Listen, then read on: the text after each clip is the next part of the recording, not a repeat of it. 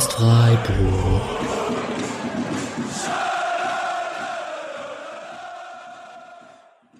Dann hallo und herzlich willkommen zur 215. Episode des Podcast Freiburg. Am Montagabend bei gefühlt 35 Grad in allen Wohnungen von uns und auch noch bei knapp 30 Grad draußen am äh, zwei Tage nach dem 2-2 Auswärtssieg zum Bundesliga-Auftakt bei der TSG Hoffenheim. Kein so schlechter Start in die Saison, vielleicht sogar ein bisschen besser, als selbst wir kühnen Optimisten hier in der Podcast-Gruppe äh, erwartet hätten. Ähm, wir besprechen die Folge, äh, das Spiel heute zu dritt in dieser Folge. Und ich begrüße erstmal den lieben Misha. Hi. Hallo Patrick, danke fürs Moderieren. Und einmal Hallo an Julian. Hi, meine Wohnung hat, glaube ich, unter 27 Grad, von daher bin ich sehr entspannt. ja, okay. Immerhin, immerhin einer hat es nicht so schlimm. Ähm, Alex wäre gerne dabei gewesen. Der hat, wurde heute mit Arbeit zugeladen. Äh, deswegen liebe Grüße an der Stelle. Außerdem, wenn wir schon bei regelmäßigen Teilnehmern vom Spotcast seid, große Empfehlungen dazu, die aktuelle Rasenfunk-Folge zu hören. Äh, da war Nick bei Max zu Gast. Das die erste Schlusskonferenz nur zu zweit und das war also meiner Meinung nach sehr, sehr gut. Ähm, auf jeden Fall empfehlenswert. Auch nochmal für so einen Rundabriss, was die anderen Mannschaften so gemacht haben zum Start der Saison. Das war für mich nochmal gut so zum Kopf auffrischen. Ganz kurze Zwischenfrage. Ja. Das ist jetzt nicht üblich zu zweit, oder? Ich habe noch gar nicht reingehört. Äh, Mache ich auf Doch. jeden Fall noch. Ja. Aber wird das neue Konzept. Es sind die Spieltagsfolgen sind immer zu zweit und die ah. Schwerpunkte werden ausgelagert. Ah ja. Die genau. Schwerpunkte werden ausgelagert. Ach, krass. Oh. Ja. ja, okay. Äh, ihr seht, ich bin nicht mehr so tief im Podcast-Game drin, aber äh, ja. Eigentlich klingt ganz gut, finde ich. Ja. Ah.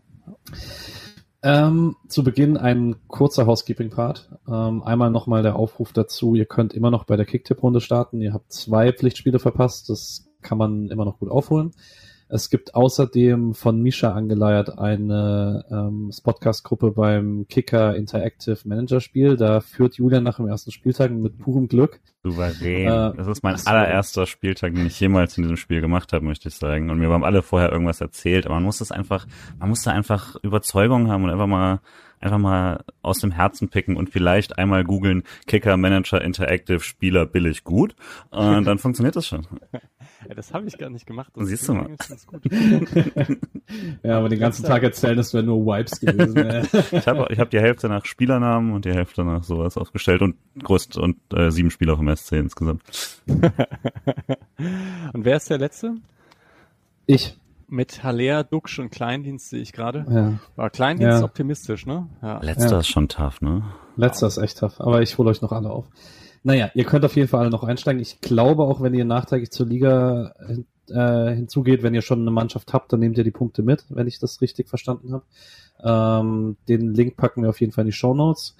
Außerdem packen wir den Link in die Show Notes. Das hatten wir bis jetzt auch nur bei Twitter gepostet. Es gibt jetzt einen Spotcast Discord Channel. Der ist aktuell noch nicht so arg belebt, aber wir wollten mal da ein großer Teil über unserer Kommunikation über Twitter oder neu über X äh, läuft, wollten wir einen Kommunikationskanal haben, der nicht abhängig ist von den Launen von einem wahnsinnigen Milliardär.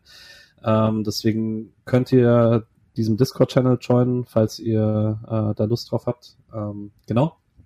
Außerdem als letzter Housekeeping-Part, wie immer, ihr könnt den Podcast unterstützen äh, über den PayPal-Link in den Show Notes oder über Patreon. Da ist jetzt einiges reingekommen in den letzten Wochen, was ich an der Stelle noch sagen wollte, was wir bis jetzt noch nicht gesagt hatten wir finden keinen so richtigen Weg, wie wir uns bei euch bedanken können, wenn ihr gespendet habt, weil wir nicht wissen, ob ihr das öffentlich haben wollt oder nicht. Ähm, falls ihr euren Namen gerne hören möchtet an der Stelle, falls ihr uns irgendwie Geld zugewendet habt, dann schreibt das gerne dazu in den Text. Das könnt ihr sowohl bei Patreon machen als auch bei PayPal. Ähm, einfach ganz kurz, kein Problem, wenn ich in der Folge genannt werde oder sowas, dann kommt ein kurzes Danke. Wir werden nicht offenlegen, wie viel Geld es ist, aber ähm, genau. Aktuell, außer ihr wollt es. Ähm, aktuell war das ein bisschen schwierig, genau. Ähm, das als letztes da dazu. Dann würde ich sagen, gehen wir zum Sportlichen rüber.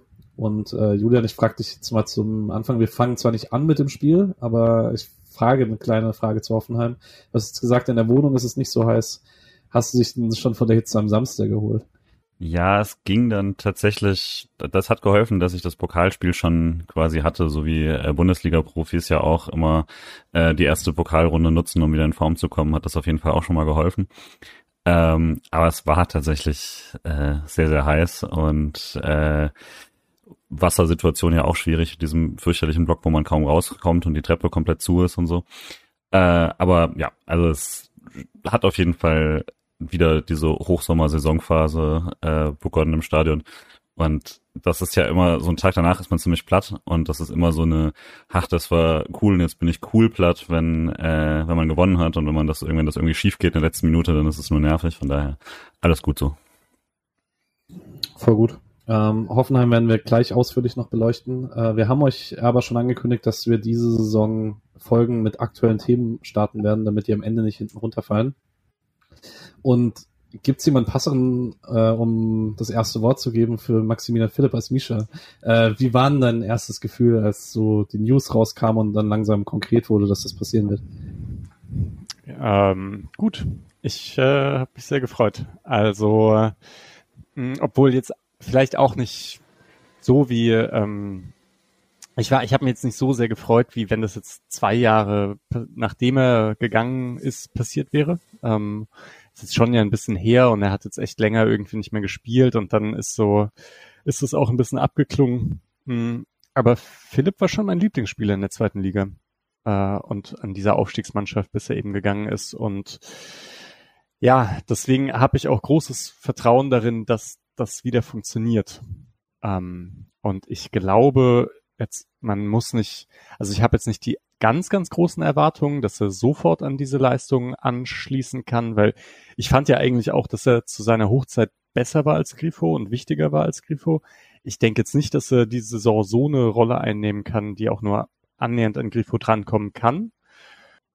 Ja, obwohl es jetzt, ja, obwohl jetzt so ein komplettes Durchstarten, für mich ist es auch nicht ganz ausgeschlossen, dass der äh, jetzt zwei, drei Spiele braucht und danach Stammspieler sein könnte. Das erwarte ich nicht, aber es könnte schon sein, würde ich sagen. Und ich freue mich wahnsinnig, den wiederzusehen. Ich denke mal, er wird ein Wechselspieler werden. Das und das ist ein, ich, ich würde sagen, ein Upgrade zu Jeong. Vielleicht das noch äh, als letztes, so rein objektiv betrachtet, würde ich sagen, der Transfer zeigt, glaube ich, dass er, er ist halt recht spät gekommen, deswegen es zeigt schon, das war jetzt nicht der Transfer, den man unbedingt haben wollte. Ich glaube, sonst hätte man den sicher schon früher eintüten können. Das macht mich auch so ein bisschen skeptisch. Ähm, aber ja, genau. Aber trotzdem würde ich sagen, wenn man es dann objektiv betrachtet, ist er halt eine, eine Verstärkung für die Kaderbreite. Ich bin tatsächlich gespannt, weil also es sind so zwei Faktoren in meinem Kopf. Ähm, also einmal ist es halt fünf Jahre her, dass man ihn auf dem Niveau gesehen hat, wo man Freiburg gesehen hat. So die ersten paar Spiele in Moskau waren wohl ganz gut, aber sonst ist eigentlich die erste Hinrunde in Dortmund das, ist das letzte Mal, dass wir Maximilian Philipp gesehen haben auf dem Niveau, was er in Freiburg hatte. Gleichzeitig sehe ich aber auch, also die Stationen, die ich beurteilen kann, die letzten jetzt Wolfsburg, äh, Bremen, er hatte immer Situationen, wo es eigentlich seine Kaderrolle also seine Spielerrolle nicht im System gab. Also in Wolfsburg musste er auf die Flügel ausweichen, weil die keine hängende Spitze hatten, sondern halt ein 4-3-3 gespielt haben. Und er halt kein Neuner ist. In Bremen spielen sie dieses 3-5-2, das im Füllkrug um Duxch rausgerichtet ist, wo er halt auch mit seinem Spielertyp nicht so wichtig reinpasst. Ich sehe schon eine Welt, wo es funktioniert. Aber ich sehe halt auch eine Welt, wo es gar nicht funktioniert. Ähm, aber ich finde halt, wenn er, wenn er so ein bisschen das zeigt, was er in Freiburg gezeigt hat, ist auch so ein bisschen ein Spielertyp, den man im Kader nicht hat, weil er gerade so bei Trey, wenn er wieder fit ist, verspreche ich mir so ein bisschen das, was halt Jeong gebracht hat, in besser, so mit Kreativgeist, Räume besetzen und so weiter. Und Philipp hat halt das, aber hat so eine gewisse Gradlinigkeit in dem, was er tut. Und das hat man noch nicht so richtig hinter der Spitze. Deswegen so ein bisschen Hoffnung, dass er was bringt, was man noch nicht hat, habe ich schon. Ähm, Julian, du warst ja auch sehr des Lobes, als du in der, in der Draft-Folge gepickt hast dass die Leute vergessen haben, wie gut Maximilian Philipp hier eigentlich war. Wie groß ist denn deine Hoffnung, dass das gut wird? Ja, es ist halt schon fast ein anderer Spieler dann nach all der Zeit. Ne? Das muss man dann schon irgendwie. Ich will ihn gar nicht so sehr an den alten Tagen da messen, äh, sonst wird man vermutlich auch enttäuscht sein. Ähm, ihr beide wart ja auch immer noch mal so ein bisschen näher, also vor paar Jahren dann schon äh, näher an der Idee, dass der vielleicht noch mal zurückkommen kann und so. Aber ähm, ich finde es als äh, breiten Transfer auf jeden Fall sehr gut. Ähm, ich glaube genau das eben, dass jemand, dem man nicht mehr erklären muss, wie Streich gerne gegen den Ball spielt und so, ähm, das dass man, dass klar, manche Abläufe wieder rein müssen, ist logisch, das ist bei jedem Spieler so, aber niemand, den man jetzt nochmal ran, ranführen muss, der sofort helfen kann und so, äh, aber eben auch niemand, der vermutlich in die Startelf brechen würde. Also dann sollte schon irgendwas schiefgehen, damit das passiert erstmal. Ähm, aber klar, das, also die Upside ist jetzt so ein bisschen geringer, wie man äh, bei sowas ja immer sagt. Also, aber äh, ich bin sehr zufrieden damit, dass man das jetzt schon mal gemacht hat. Ähm, und würde trotzdem natürlich sagen, man spricht vermutlich positiv über diesen Transfer. Eben, äh, Misch hat es ja auch schon so ein bisschen angedeutet, wenn das nicht der ist, auf den alle warten. Und das ist vielleicht das, woran es noch so ein bisschen krankt, auch gerade bei vielen, die damit irgendwie sehr unzufrieden waren.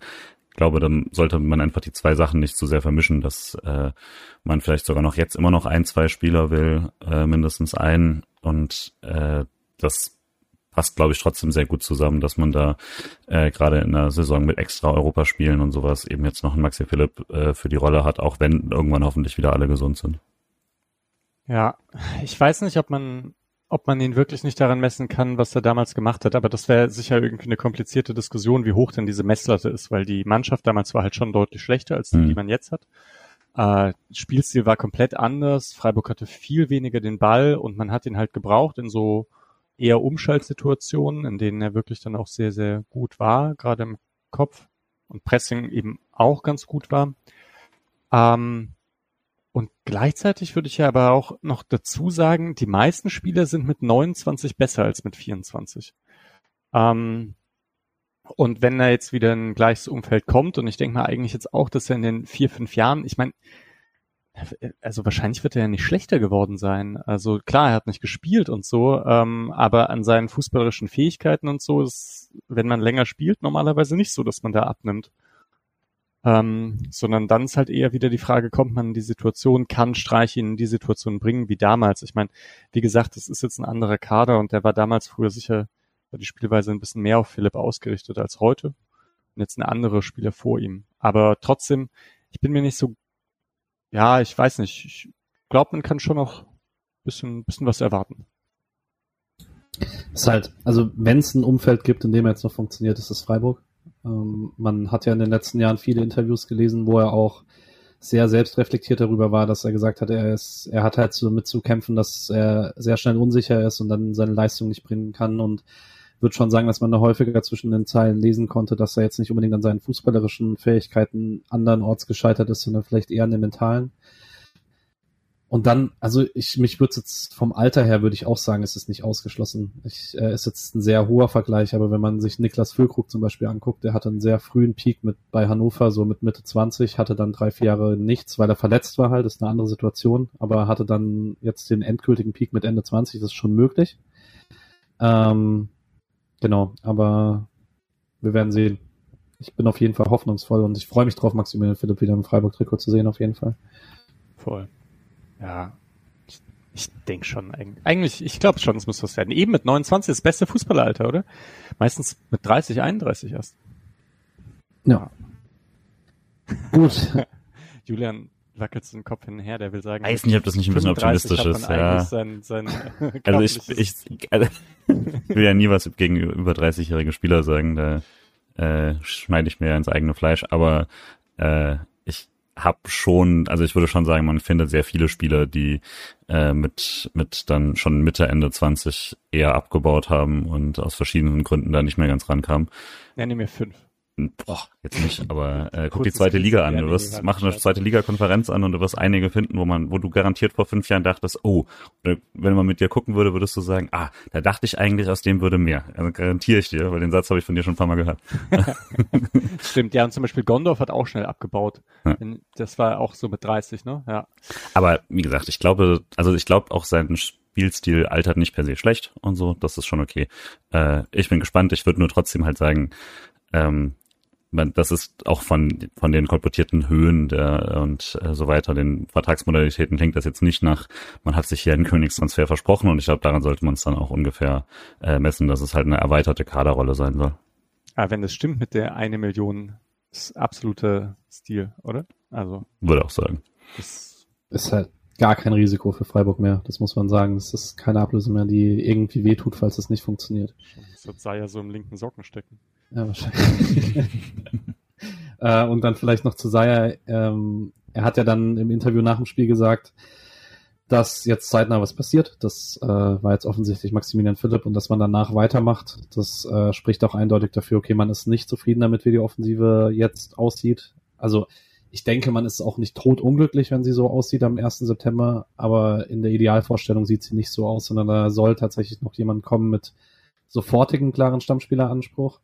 Da hat Maximilian Philipp heute auch im Interview, ich weiß nicht, ob ihr es gesehen habt auf der Homepage, ähm, hat er gesagt, ähm, ja, möchte schon mehr spielen, hat sich dann aber direkt korrigiert und hat gesagt, er weiß aber auch, dass das noch einige Wochen dauern wird, bis er wieder voll in Form sein kann und so und äh, in der Lage sein kann, der Mannschaft vollständig zu helfen, aber dass er dann schon den Anspruch hat, mehr zu spielen. Also wenn das schon vom Spieler kommt, dann denke ich auch, dass wir da auf jeden Fall, vielleicht kriegt er am Samstag auch direkt zehn Minuten, würde mich nicht überraschen, so dick ist man aktuell offensiv nicht besetzt.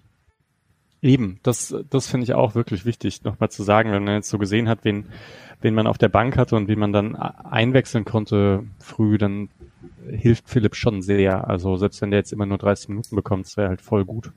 Ja.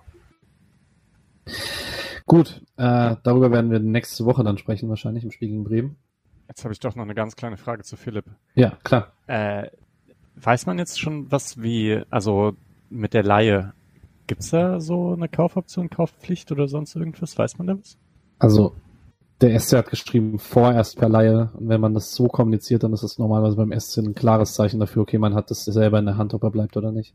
Okay. In welcher Form weiß man, glaube ich, noch nicht. Okay. Mhm. Ja. Gut, ja, wollte ich nochmal dranhängen. Sorry.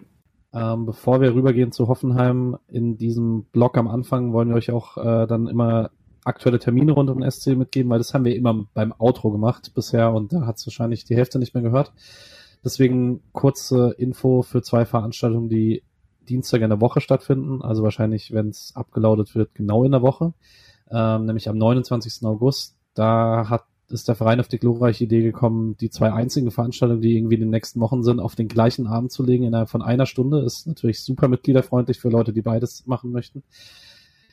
Das wäre ein anderes Thema für sich die beiden Veranstaltungen sind auf jeden Fall am 29. August um 18.30 Uhr ist das Treffen der Projektgruppe Frauenfußball im Dreisamstadion. Da werden zwei SC-Spielerinnen vor Ort sein. Außerdem Florian Derstroff, der Leiter des Merchandising ist, der ein bisschen drüber sprechen möchte, ähm, wie der Merch äh, bei den Frauen konzipiert wird. Außerdem gibt es Informationen über die Saisoneröffnung gegen Bayern München.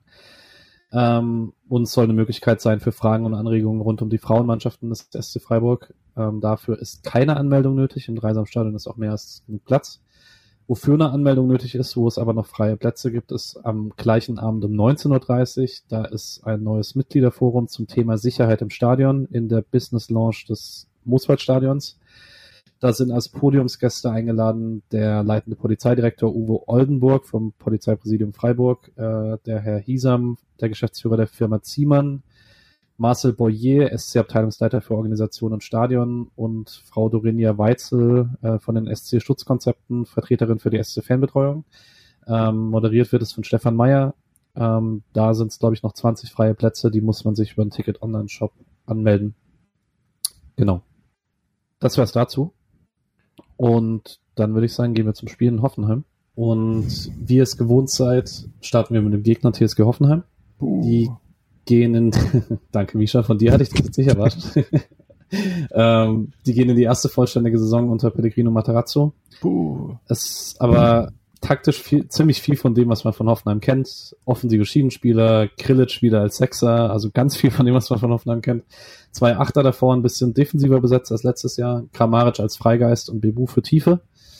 Und eigentlich dachte man in der Woche davor, man muss da jetzt ein komplett neues Element verteidigen mit Wout Weghorst. Der war dann verletzt nicht zur Verfügung.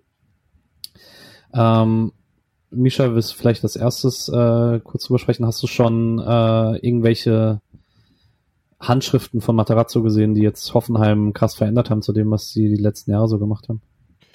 Na, er passt halt eigentlich ganz gut zu Hoffenheim, würde ich sagen. Ähm, was du gerade beschrieben hast, ist ja irgendwie auch so ein bisschen Matarazzo in Stuttgart gewesen. Ähm, und deswegen so einerseits ist es dann gut, äh, wahrscheinlich, wenn eben Team und Trainer so ein bisschen zueinander passen. Äh, Gleichzeitig würde ich sagen, also die Schwächen von Hoffenheim kann er dann irgendwie jetzt auch nicht besser in den Griff bekommen und die, die er in Stuttgart schon hatte, ich glaube, die wird er auch weiterhin haben, nämlich dass seine Teams halt nicht gut verteidigen. Ähm, als halt im Pressing einfach nicht besonders gut sind und man damit das in der Bundesliga eigentlich nicht so richtig bringen kann, würde ich auch sagen. Ähm, deswegen, ich halte halt nicht so viel von Materazzo. Der wurde ziemlich gehypt und am Anfang dachte ich ja auch, also sehr schöner, attraktiver Spielstil. Ich finde es ja auch nicht schlecht, das anzuschauen. Aber ich finde, Materazzo ist halt so ein typischer Trainer, wo ich denke, also so wie Kofeld auch, ähm, hey, du musst schon zuerst die Basics machen, bevor du dann den schönen Kram machst. Ähm, sonst geht es halt irgendwie nach hinten los, wenn du nicht in der perfekten Phase drin bist. Ja, deswegen, ich ja, erwarte nicht so viel von Hoffenheim. Ähm, was aber schon ein bisschen komisch ist, weil der Kader ist halt weiterhin sehr gut. Und diese Rückkehr von Grillitsch finde ich eigentlich halt top. Gut, in der Innenverteidigung haben sie ein bisschen Probleme, aber Kabak ist ein super Spieler und was Kramaric kann, hat man jetzt wieder gesehen, finde ich. Also der hatte, der hatte jetzt ein Jahr, bei dem es nicht so ganz lief oder anderthalb oder so, aber ich fand den jetzt halt schon richtig gut. Hm, ja, soweit erstmal. Ich weiß nicht, wie ihr es, wie ihr es seht. Habt, wie, wie habt ihr Hoffenheim getippt? Ich habe 2-2 getippt, glaube ich. Hm. Nee, ähm, ich meine so, wie, wie die abschneiden so. werden in der Liga auch. Also weil Und, ich erwarte die nicht über Platz 10. Ich auch nicht. Hm.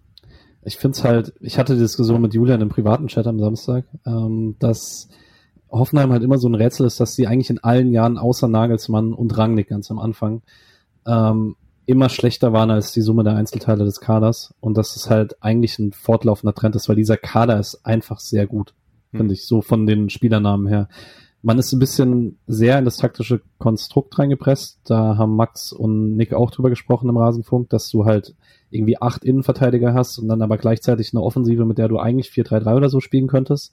Aber du musst halt hinten Dreierkette spielen, weil du so viele gute Innenverteidiger hast und Krilic, der, ja, nicht ganz ideal. Aber eigentlich ist dieser Kader halt sehr gut. Und äh, ich habe dann auch Julian geschrieben, ich fand es sehr spannend, so als Punkt. Ich weiß nicht, ob das tatsächlich eine Erklärung ist. Elf Freunde hatte in seiner Saisonvorschau auf der, auf deren Homepage bei Hoffenheim äh, als Punkt, dass die das Problem haben, dass sie nichts haben, für das sie spielen. Die sind nicht gut genug, um einen Titel mitzuspielen und gleichzeitig ist das ganze Umfeld nicht bedeutend genug, dass es irgendeinen Backfall gibt, wenn du nicht gut spielst, sondern du bist dann halt so 13. und niemand interessiert. Das ist in Frankfurt anders oder so. Da, ja. Aber ich habe, ich weil irgendwie befriedigt mich die Antwort auch nicht. Nicht so richtig, ne? Weil ich ja immer denke, dass diese Fußballspieler alle so von Ehrgeiz zerfressen sind und irgendwie weiter und höher und besser wollen und von ihrem ganzen Mindset ja auch so total äh, erfolgsmäßig getrimmt sind. Hm, dass ich glaube meistens, dass das irgendwie nicht so richtig das Problem sein kann. Obwohl, ja, also ich habe jetzt keine bessere Erklärung und dann muss man auch die schlechtere gelten lassen irgendwie, ne? Äh, ja. Also, und ja, es stimmt schon. Ich glaube auch, das Stadion zündet jetzt nicht so an wie bei Union. Das, den Faktor will ich gar nicht ganz klein reden. Aber das, ja, wie du eigentlich, wie du es gesagt hast. Kann schon sein, aber so ganz befriedigt es einen nicht die Antwort. Ne? Julia, möchtest du noch was ergänzen zu Hoffenheim? Eigentlich selten, muss ich sagen. Bin, hab wenig hinzuzufügen und wenig Interesse, mich sonst mit Hoffenheim tief zu beschäftigen. Wie war es von den Fans her im Stadion? War es sehr leer oder ging's? Äh, gut, also es wäre vermutlich sehr leer gewesen, wenn nicht irgendwie, ich habe keine Ahnung, was die Zahl am Ende ist, aber äh, 5, 6, 7.000 SC-Fans da gewesen wären. Das äh, hat das Stadion auf jeden Fall automatisch schon mal sehr gefüllt. Ich glaube, 25.000 waren es am Ende. Es war auf jeden Fall Teile leer. Ähm, aber ich weiß auch nicht, wie es da sonst aussieht, quasi. Für einen ersten Spieltag äh, bisschen enttäuschend vermutlich. Aber ja, also es waren auf jeden Fall über 5000 Freiburger da. Äh, das hat, das hat das Stadion massiv aufgewertet. Okay, aber da du ja eigentlich nicht über Hoffenheim sprechen möchtest, kriegst du die erste Frage zum SC. ähm, da war es ja eigentlich hauptsächlich überraschend, als die Ausstellung rauskam, dass Litz Doan nicht gespielt hat. Ähm, und dass es so auf den ersten Blick und dann auch später auf den zweiten Blick kein 3-4-3 wurde. Ähm, hast du es im, ich weiß, Stadion ist immer ein bisschen komisch, Ausstellungen wahrzunehmen. Hast du dir Gedanken drüber gemacht im Stadion, äh, wie es aussehen wird oder eher nicht? Ja, ziemlich sofort. Also äh, auch weil, ich weiß nicht, irgendwo wer, ich glaube Kicker oder so hat im Ticker dann auch der angeschlagene Doan spielt nicht oder so. Irgendwo stand das und ich war auch überrascht, davon habe ich nichts mitbekommen vorher. Äh, auch nicht auf der PK, glaube ich.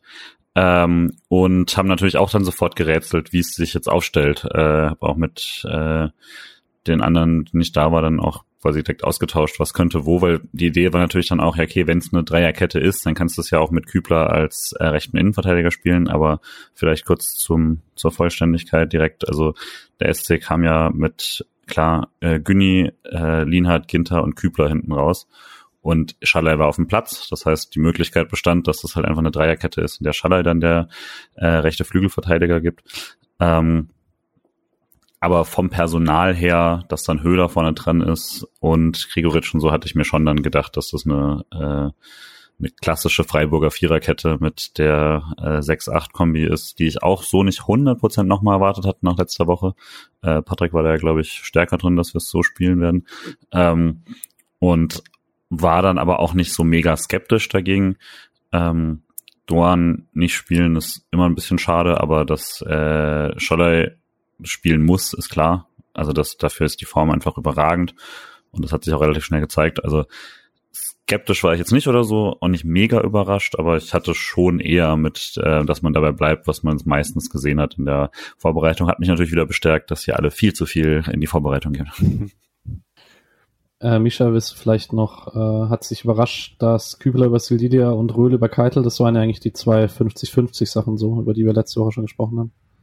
Ja, genau. Ähm, da bei Kübler Sildilia ist immer, finde ich, schwer zu sagen, aber ich habe auch gedacht bei einer Viererkette, dass da Sildilia, obwohl, ja, nee, eigentlich passt da Kübler sehr gut dazu, ne? Und dann bei Rühl, es hat mich schon ein bisschen überrascht, weil ich habe, also nach dem Oberachern-Spiel habe ich schon gedacht, shit, ey, das sieht nicht gut aus ohne Höfler.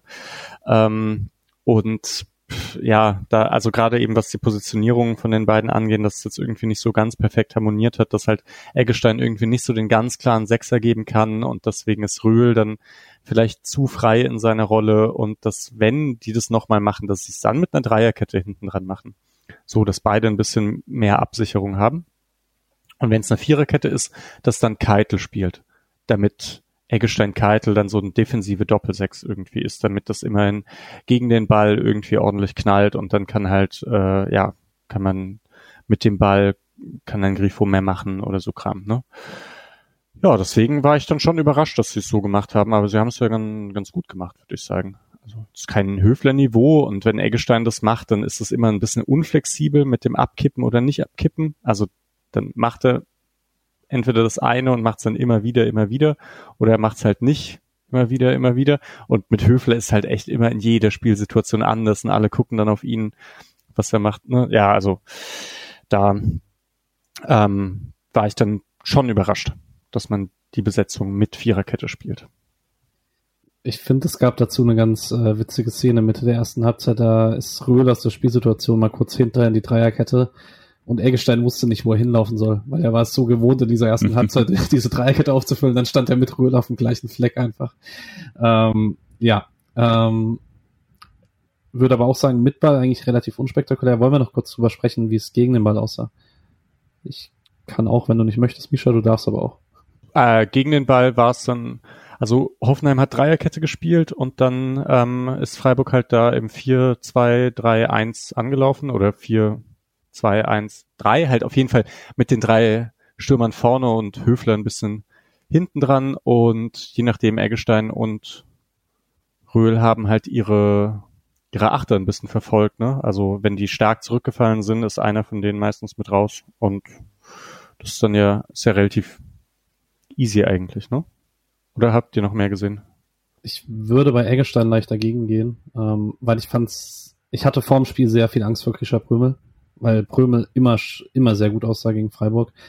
Und ich fand's sehr auffällig, weil ich glaube ich auch ein bisschen drauf geachtet habe, dass Eggestein eben genau das nicht gemacht hat. Er ist, also er stand auf der Seite von Prömel und er ist eigentlich immer tief geblieben gegen den Ball. Er ist mit Prömel nicht rausgerückt, um dem nicht die Tiefe dahinter zu geben, ähm, sondern ist dann, hat sich eher fallen lassen, damit Prömel auf ihn zulaufen muss und er ihn aufnehmen kann sozusagen. Das ist nicht dieses äh, steil, also glatt steil und dann ist Prömel halt im, tiefen Lauf. Das, was Röhl auf der anderen Seite ganz gut gemacht hat, hat man Prömel ganz gut weggenommen. Fand ich so spannend. Und dann halt das, ähm, dieser krasse Fokus auf Grillitsch, dass Höhler den eigentlich nie verlassen hat, mhm. ähm, war schon auch eindeutig Hoffenheim angepasst.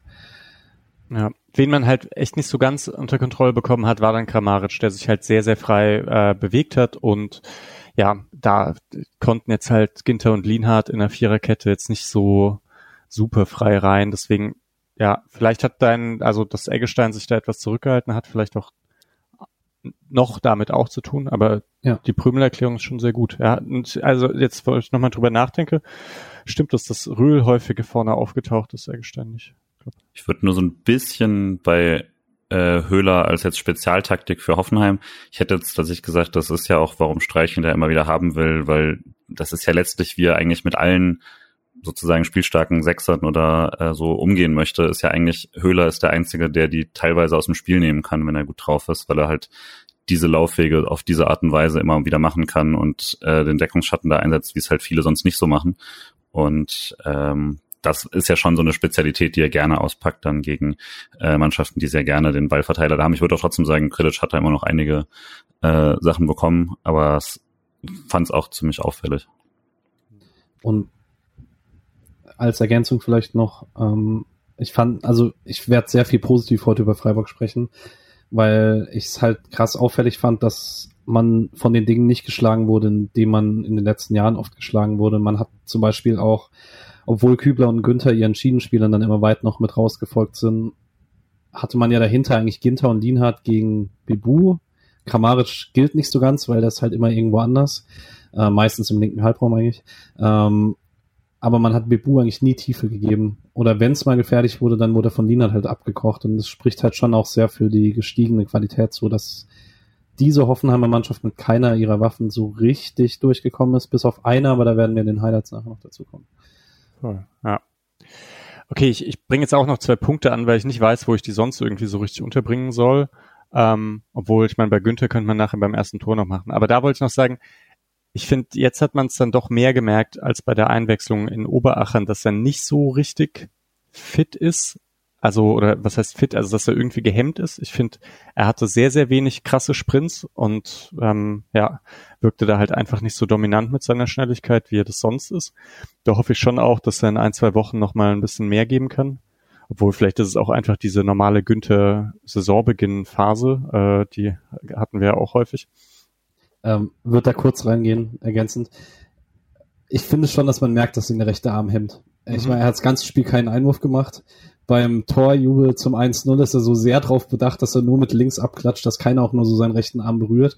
Und ich denke mir so, also er geht ja oft in den Zweikampf so mit Körper an Körper. Das kann halt nicht angenehm sein, wenn du den rechten Arm nicht mhm. Also, ja. Voll. Ob man da nicht vielleicht Dreierkette und Weißhaupt machen könnte? Ja, naja, aber ja, das ist das eine und das andere passiert auch auf der linken Seite, nämlich dieses ähm, Lienhardt-Grifo-Ding. Ich weiß nicht, ob euch das auch so aufgefallen ist, aber es gab es schon sehr häufig, dass Grifo kippt nach hinten ab, will den Ball abholen und Lienhardt sagt so, nee, das, äh, ich bin jetzt, also ich, es scheint mir auch, es schien mir wirklich so eine Art zu sein, dass Lienhardt nicht mehr den Ball einfach nur so zwei Meter weiter zu Grifo spielen kann, damit der dann einen geilen Pass spielt, sondern dass der halt sagt, ey, du kannst schon den Ball haben, aber positionier dich irgendwie so, dass mein Pass irgendwas bringt. Du musst nicht auf, auf meiner Position irgendwie stehen. Ne? Ähm, aber das wirkte noch nicht so harmonisch, fand ich. Äh, und da bin ich jetzt gespannt, ob Grifo sich halt anpassen wird oder ob Lienhardt doch zurückstecken muss. Ich weiß ja nicht, was für Absprachen es da irgendwie auch gibt. Ne? Also vielleicht hat sich Grifo das auch vorgenommen, nicht mehr ganz so krass sich den Ball abzuholen und im Spiel geht man dann doch wieder auf die alten Muster, keine Ahnung. Aber ist euch auch aufgefallen? Ja, Lina hat letzte Woche hier zugehört und dachte sich, wenn Alex sagt, ich kann der Wingback sein, dann bin ich jetzt der Wingback.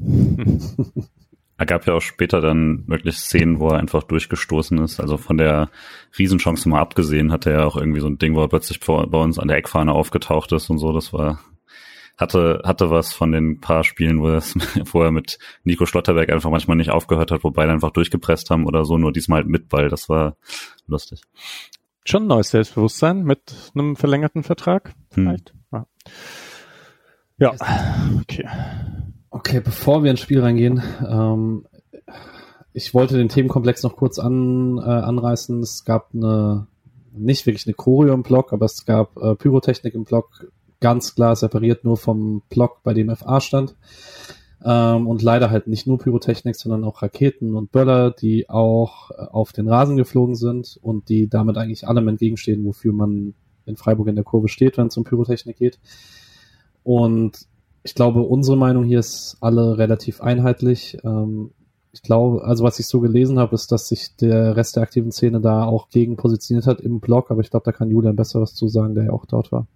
Ja, ist immer so ein bisschen, also ich habe da ja keinerlei Einblick genau, deswegen will ich das auch nicht so genau machen, weil ich, keine Ahnung, will keinen Blödsinn erzählen, aber es war sehr deutlich, dass nachdem dieser Freiburg Asozial-Blog sich da quasi schon äh, entsprechend vermummt hat und aufgestellt hatte, dass sie nicht, wie sonst ja üblich, sich irgendwie mehr verteilen konnten, sondern dass die das sowohl, also klar, Corellus E und Synthesia eben auch schon so ein bisschen darauf wirkten, so auf Abstand gehend davon, weiß ich aber nicht genau, auf jeden Fall dann als der, also es ist ein Rauchtopf, ist auf den Rasen geflogen und da da ein sehr hohes Fangnetz ist, muss man das schon sehr gezielt machen. Ähm, beeindruckender Wurfarm.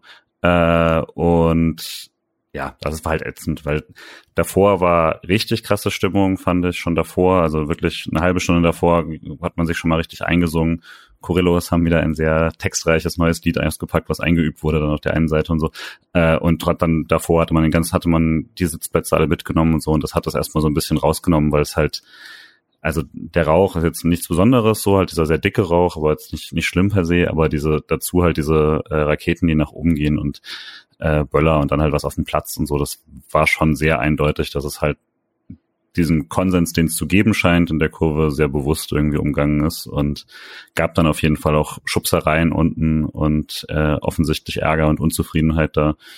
Ähm, also das war keine gemeinsame äh, Ultra-Aktion äh, auf jeden Fall. Ja, das hat, hat sehr genervt, äh, hat auch ein bisschen was rausgenommen in den ersten Minuten und ich glaube, man hat es halt am Fernseher gar nicht so gesehen, deswegen ähm, vielleicht besser so, dass die Diskussion jetzt nicht so riesig aufgekocht ist wieder, aber das hat, hat genervt, gerade weil man das seit Nord eigentlich so nicht mehr gehabt hat. Okay. Ich glaube, damit ist eigentlich zu dem Thema alles gesagt. Ähm, ich würde sagen, wir gehen ins Spiel. Misha, wie waren die ersten fünf Minuten? Erstmal stark von Atubolo, dass er den ersten Ball, den er aufs Tor bekommt, gleich zu einem Spieler buxiert, der im Abseits steht und damit die Situation vollkommen killt. Das ist eigentlich das sicherste, was man dann machen kann. Ähm, die ersten fünf Minuten waren nicht so gut, fand ich. Ich wurde dann schon ganz schön nervös. Also ist ja dann ohnehin jetzt nach Oberachern, war, war ich mir jetzt eh nicht so ganz sicher, wie es gerade aussieht. Und ich fand dann in den ersten fünf Minuten war Hoffenheim klar besser, hatte halt eher die Angriffe gefahren und dann ähm, ja, gab es eben diese Unsicherheit von Atubolo und die hat mich selber nervös gemacht.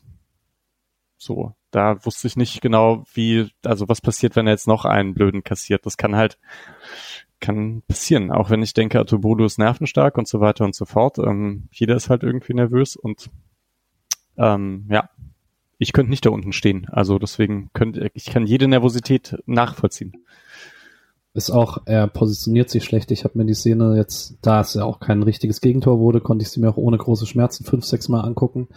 Äh, man sieht richtig, dass er immer wieder sein Körpergewicht hin und her verlagert, weil es ja in dieser Szene so ein paar Abpraller gibt und dann steht er in dem Moment, wo Stiller schießt, überhaupt nicht fest im Stand, sondern ist noch komplett instabil und dann geht er runter und greift dann auch einfach schlecht zu. Also es ist einfach tortaktisch, was es wäre Flecken halt nicht passiert. Ich weiß, wir sollten den Vergleich nicht äh, ständig rausholen dieses Jahr.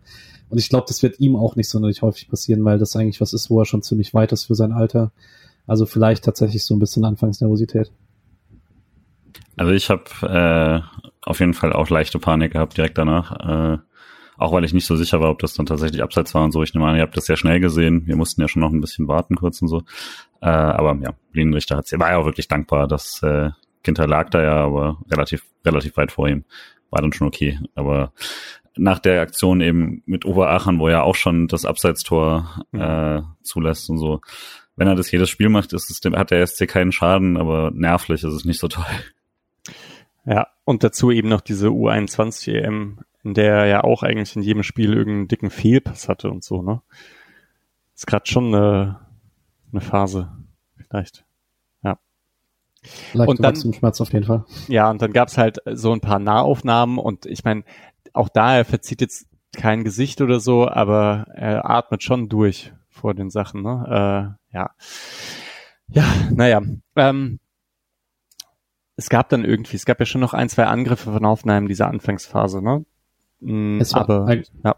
ja, sorry. Nee, mach du erst fertig. Nee, nee, übernehmen. Also ich wollte jetzt eigentlich auch nur sagen, ich habe mir das jetzt auch nicht mehr komplett irgendwie angeschaut, nur in Zusammenfassung. Die ersten zwei Chancen gehen halt, glaube ich, aufs Konto von Hoffenheim.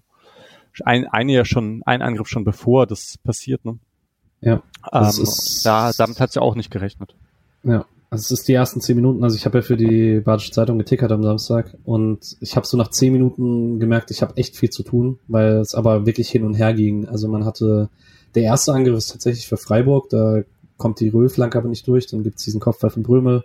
Direkt nach dem Absatztor gibt's den Abschluss von Gregoritsch aus 20 Metern, den Baumann zur Ecke abwehrt. Ähm, also die ersten zehn Minuten passiert schon ganz viel und dann beruhigt sich so ein bisschen, würde ich sagen. Ähm, dann, ich weiß, wir könnten eigentlich dann über die Phase 10 bis 20 so ein bisschen reden. Das ist, glaube ich, eine der zwei wirklich guten Phasen von Hoffenheim. Ähm, da sind auch die, also es gibt noch eine in der zweiten Halbzeit, aber da hat man nicht so richtig Zugriff im Zentrum und immer wieder einen freien Kramaric. Ähm, und da eben exemplarisch in der 14. Ähm, ist Kramaric frei im Strafraum, steckt den durch auf Prömel, der aus dem Spitzenwinkel an Atubodo scheitert. Und eine Minute drauf äh, hat Bebu seinen einzigen Durchbruch in der Mitte, wo Lin hat dann das Foul ziehen muss und wo ich richtig Panik hatte, dass er sich dabei verletzt hat, weil das sah richtig übel aus in der Zeitlupe, wie Bebu da auf sein Knie fällt. Ähm, ja, aber das war schon, also so nach 20 Minuten hatte ich kein so gutes Gefühl. Du warst im Stadion, oder? Hm, also ich fand den Anfang ziemlich ausgeglichen, weil es, also eben wie gesagt, nach den zwei, nach den zwei Hoffenheim-Chancen hatte der SC dort eben die Chancen und fand da auch schon Schaller erstes Mal ziemlich auffällig, der irgendwie Flanken geschlagen hat, der diesen Gregoritsch-Schuss nicht 100% freiwillig, aber trotzdem vorbereitet hat, im äh, quasi ungarischen Duell dann gegen äh, Salai sich da äh, sehr gut durchgesetzt hat, was er noch ein paar Mal machen würde und so. Ähm, und fand es dann vor allem, dass die Partie halt einfach nach dieser starken, nach diesem starken Anfang halt insgesamt so nachgelassen hat, dass ich, ja, also man, also im Stadion stört mich das ja nie so sehr, weil dann bin ich, dann beschäftige ich mich halt anders. Und, äh, äh, hat man ja eh genug zu tun im Blog und so, aber das war dann schon so, dass ich fand, die, das Tempo vom Anfang hatte es dann erst wieder Richtung Ende der ersten Halbzeit und äh, bis da, also dafür, dass es als sehr gutes Spiel, glaube ich, insgesamt äh, eingegangen ist in die Besprechung und so, war das halt die Phase, die äh, am ehesten als ja ein bisschen öde vielleicht äh, durchgeht.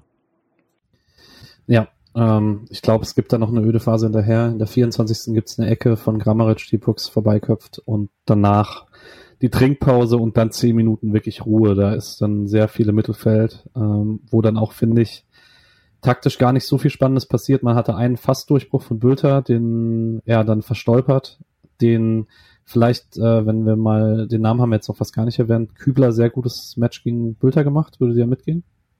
Ja, ist immer die Frage, wie gut man Bülter ein, ein, einsortiert, ne?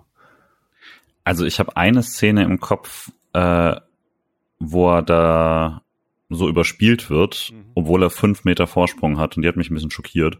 Ja, ja, ja, ja. Also da hat er eigentlich allen Platz der Welt vor ihm und klar, Bülter kommt angestürmt und so, aber äh, Kübler geht dann eigentlich in Vollsprint und verliert das so. Das habe ich selten gesehen und das war relativ übel, aber da hat er dann Otobolo äh, sicher den Ball, der aufs Tor kam. Auch wieder geiler Pass von Kramaric in der Szene. Ja, ja. Äh, das haben sie ein paar Mal auch gemacht, dieses Durchstecken. Das hat schon ganz gut funktioniert eigentlich. Aber ja, also ansonsten fand ich es auch äh, ziemlich souverän da auf der Seite. Hm. Was macht Kramaric eigentlich noch in Hoffenheim? Kann das eigentlich irgendjemand erklären? Das, naja, egal, anderes Thema. Ja. Weiß niemand so richtig, ne? Hm. Ich finde es bei Kramaric, ähm, es ist halt so spannend, wie viele verschiedene Rollen er so ausfüllen kann. Also in der ersten Halbzeit war er eindeutig der, der eher tief gekommen ist und Bild hat dann links Tiefe gegeben. Und sobald Justwan in der zweiten Halbzeit drin war, oder eigentlich auch schon davor, war er halt in so seiner klassischen Rolle immer auf dem linken Flügel, linken Halbraum, um da zu überlagern und so. Und er ist halt in beidem gleich gut. Und er ist eigentlich auch ein guter klassischer Neuner, wenn das sein muss. Hm. Ähm, ist schon, mit dem wäre ich glücklich, wenn er der äh, Königstransfer wäre. Aber Voll. Ja. Bisschen alt langsam, ne? Aber trotzdem, ja. Ha. Gut. Ähm, und ich habe jetzt gerade gesagt, 25. bis 35. passiert nicht so viel. Und dann kommt plötzlich Freiburg. So 36. Minute, Initialzündung, gibt es eine Balleroberung von Eggestein, wo ich mir nicht sicher bin, ob es faul ist oder nicht. Ich finde es, man kann das eigentlich laufen lassen. Könnte mir auch vorstellen, dass das von der Linie her laufen lässt, falls was draus wird. Röhl schaltet sehr schnell, schickt sofort Höhler tief ähm, der in der Mitte Grifo bedient und Grifo schießt den dann drüber. Aber das war der erste so richtig gute Angriff von Freiburg. Von Balleroberung bis zum Ende. Hm. Stimmt. Ja, gut, ja. Und dann, Misha, möchtest du was eins sprechen? Ja. Wie entsteht das eigentlich? Ich weiß, Gute wer Rückfrage. Spielt, wer, wer, spielt denn den Pass auf Gregoritsch? Ich, es kommt auf jeden Fall ein Pass so von halblinks tief. Höhler geht drüber. Natürlich bewusst. Und dann müsste, Gregoritsch. Müsste von Egge gekommen sein, ne? Eggestein oder Dienert halt. Ja, ich glaub, ja. glaube, das war ein Eggestein-Pass, aber. Weil die, die, Abwehrreihe ist noch eigentlich gar nicht so weit aufgerückt. Also das äh, so Röhl, Eggestein stehen noch so auf einer Linie hint, äh, mit mit äh, Günther und Kübler, die quasi davor kommen. Und äh, in der Mitte dann halt nur Höhler und Gregoritsch. Äh, Höhler macht dieses gute Entgegenkommen und leitet direkt dann mit der Hacke da weiter. Äh, ein Move, den man ihm ja sonst, also den, den Leute immer nicht so gerne wahrnehmen, obwohl er so Dinger paar Mal eigentlich hat. Dafür, dass er dann irgendwie. Philipp eigentlich, ne? das werden wir jetzt noch öfter zu hören bekommen. äh, und also fand dann eigentlich alles ziemlich gut daran. Ähm, dass das Tor, also genau, äh, Gregoritsch kriegt dann Ball, leitet raus auf, äh, auf Günther und ähm, die Flanke ist gut. Das ist diese klassische halbhohe Flanke, die man, also die er ja auch gerne schlägt, wo dann äh, Höhler eben davor kommen muss. Aber Brooks ist dann eigentlich da und klärt dann halt katastrophal äh, genau zum Eigentor für Salai. Ähm, wenn er nicht hingeht, ist Höhler vielleicht da und so, aber es ist natürlich schon ein bisschen glückliches Tor dann in der äh, Entstehung äh, für Baumann da auch nichts zu machen. Aber ich fand vom Angriff her auf jeden Fall auch schnörkellos, gut, klasse, eigentlich so ein klassisches Freiburg letztes Jahr Tor auch, äh, inklusive, dass wir vielleicht manchmal Glück hatten mit so, mit äh, manchem wieder Ball gesprungen ist und so. Ähm, vielleicht auch ein Tor, das man sich eher im Nachhinein dann sehr verdient hat. Ja, also vielleicht könnte man noch sagen, dass es halt schon interessant ist. Günther ist ja sehr häufig durch seine Geschwindigkeit in sehr guten Flankenpositionen und dann kommen die Flanken oft nicht so gut. Ähm, aber wenn er hochschaut und so ein bisschen Zeit hat, dann kommen die halt echt punktgenau. Also gut, dann ist es ja auch wie ein Standard die, die kann er ja auch gut treten. Ähm, ja. Und da würde ich sagen, ist unangenehm für Brooks und Salai, aber ja, das ist halt Pech auch.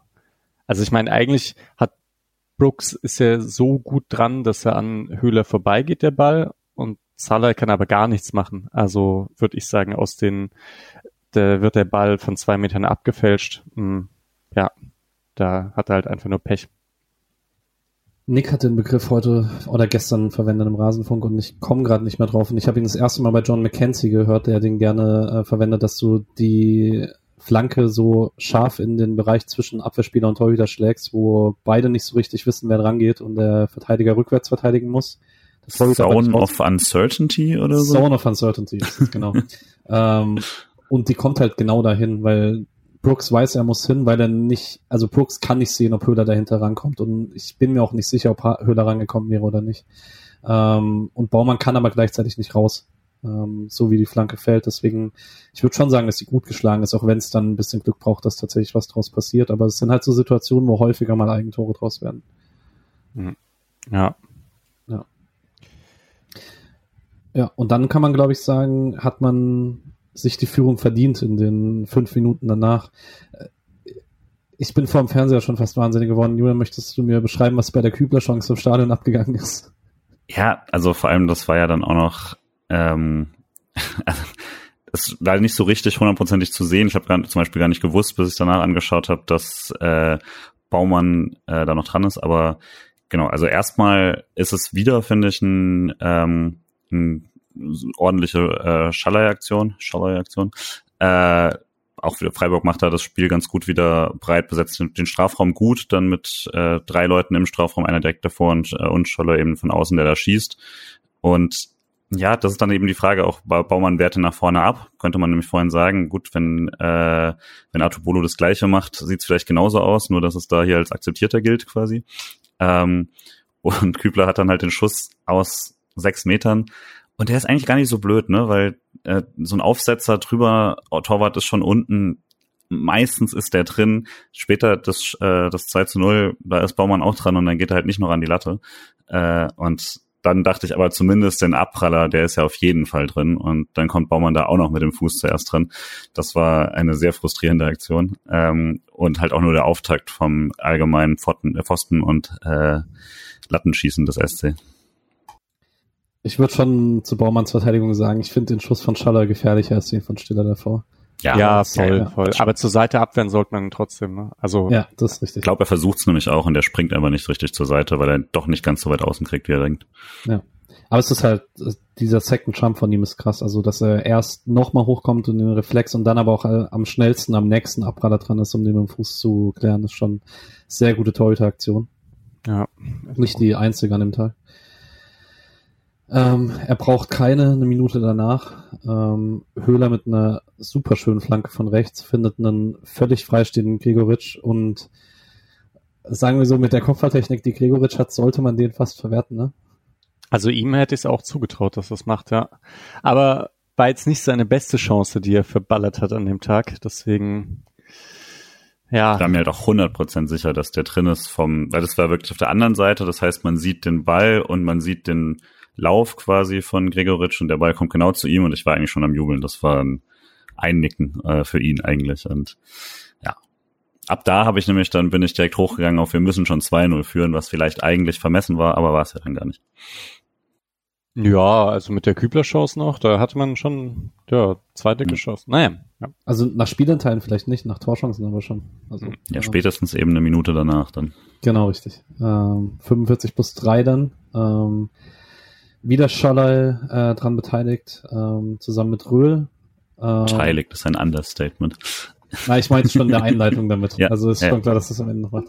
Ähm, schickt dann äh, Röhl rechts an die Grundlinie. Und dann gibt's den Zweikampf Schalloy gegen Salai. Ähm, es gibt einen ganz leichten Kontakt.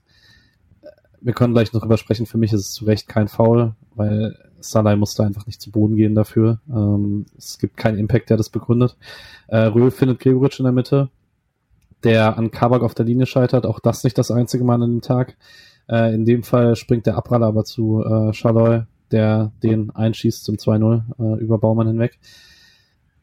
Oh, da war ich schon sehr glücklich, um ehrlich zu sein. schon, ja, ja, auf jeden Fall.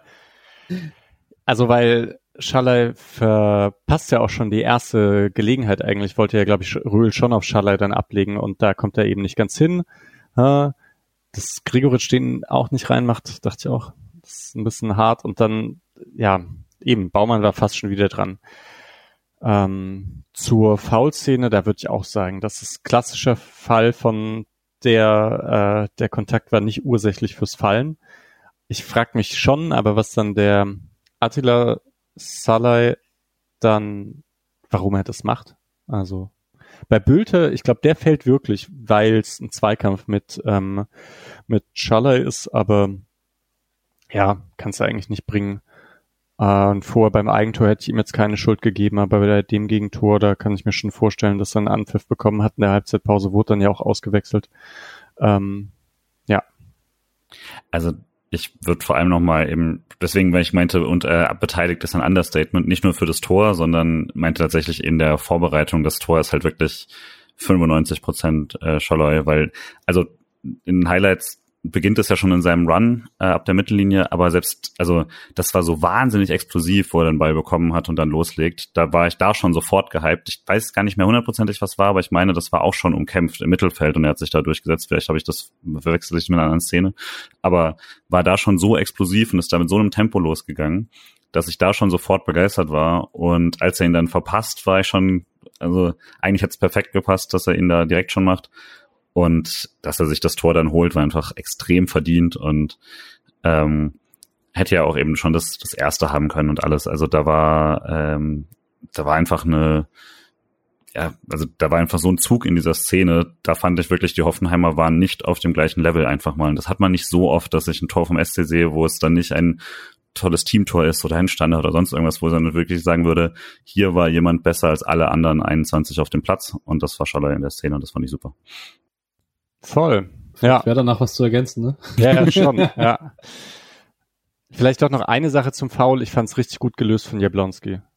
dass mhm. man, dass man so sagt, hey, okay Leute, ich schaue es mir nochmal an. Ich glaube, er hat vorher schon mit denen gesprochen, dass er eigentlich wahrscheinlich eher dabei bleibt, aber so, das musste man schon bewerten, würde ich auch sagen. Also da war was, und schaust du nochmal an und dann, ja, und dann bleibt er dabei, das finde ich eigentlich ganz cool.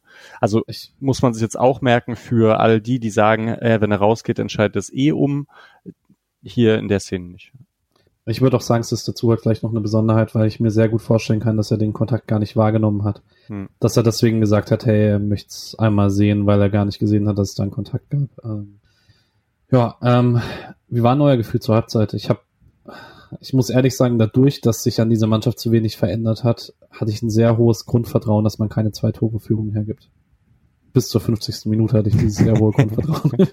ja, das ist ein mittelmäßiges Grundvertrauen. Ähm, ich war optimistisch, aber es ist Hoffenheim und ich hatte es absolut als Möglichkeit, dass das Spiel 3-3 ausgeht oder so. Ähm, und habe das auch sehr lange dann später auch noch geglaubt.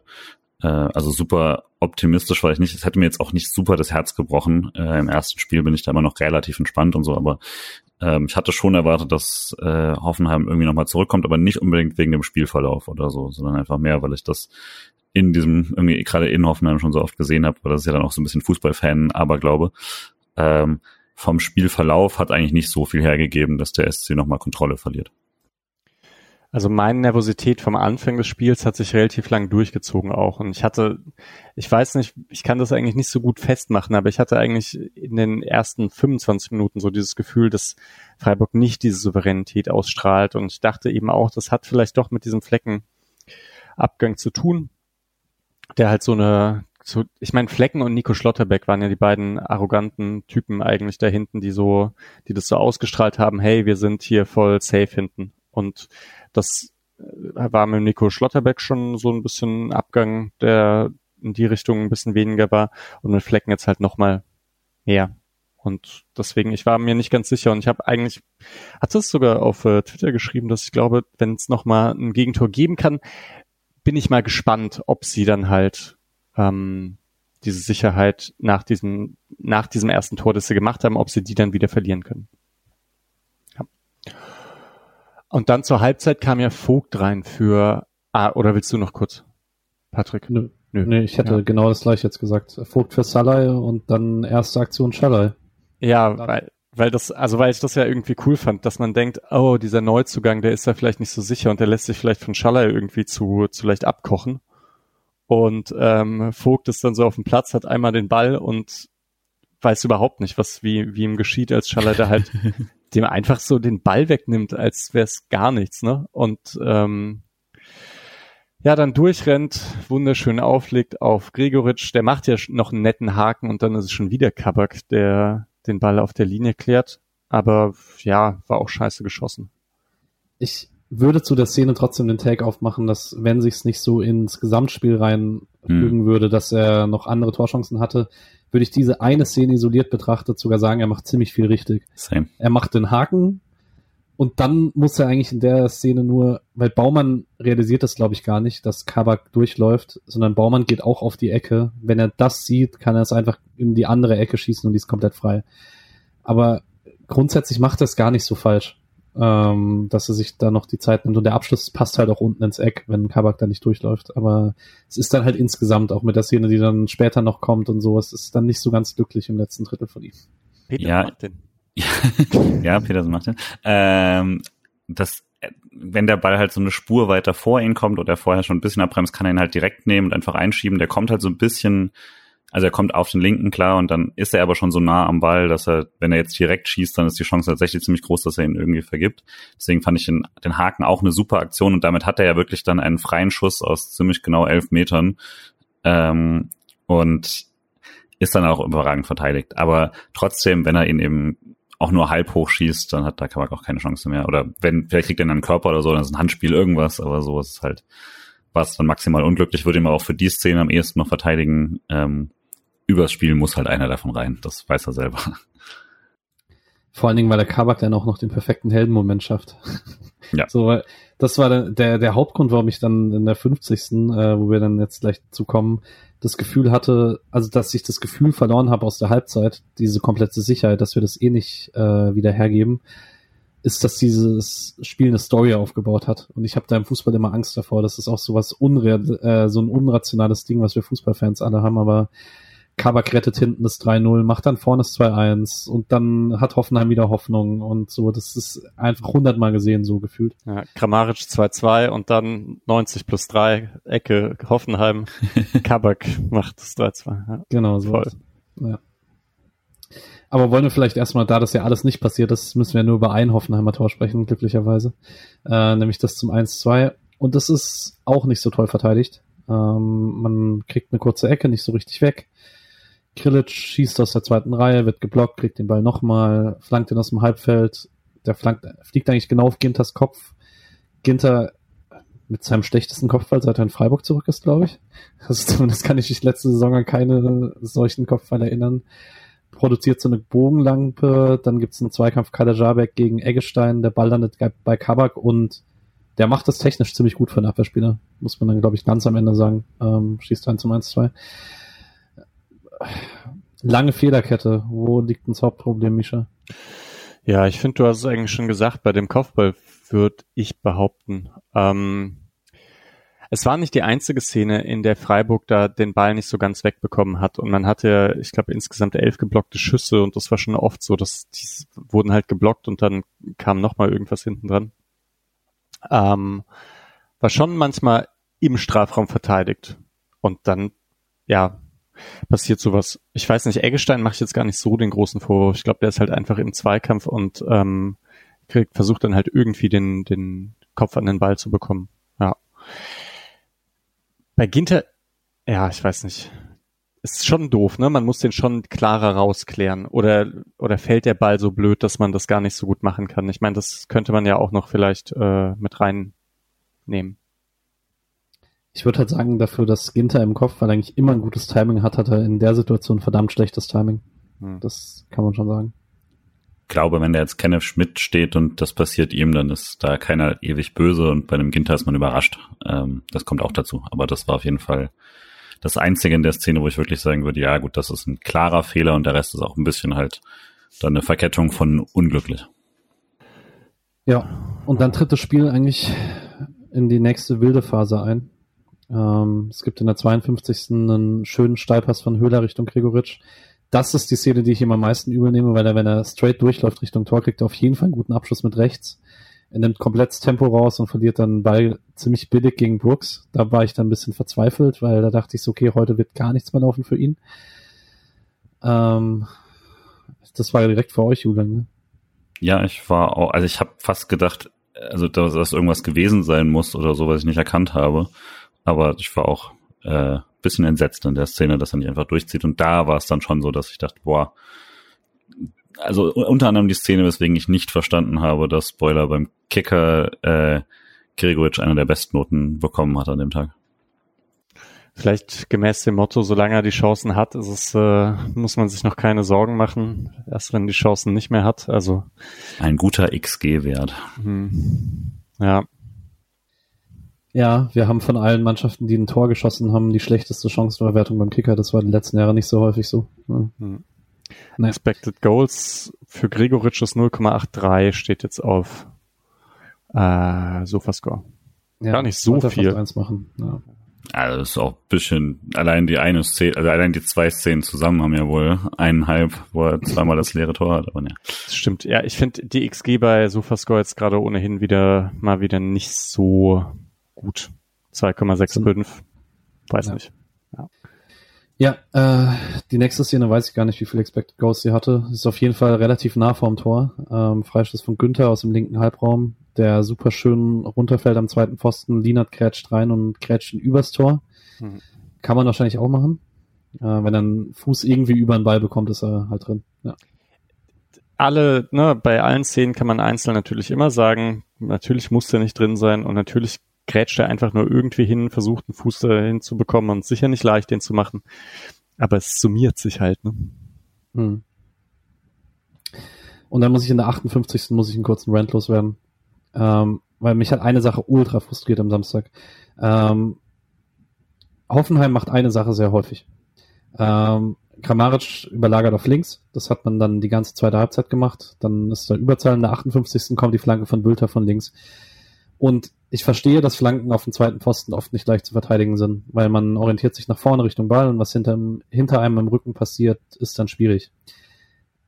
Aber ich würde sagen, gegen Hoffenheim ist die Situation ein bisschen eine andere, weil wenn Wechhorst jetzt nicht spielt und Kader Jabek spielt, jede einzelne Flanke fliegt zu Kader Jabek.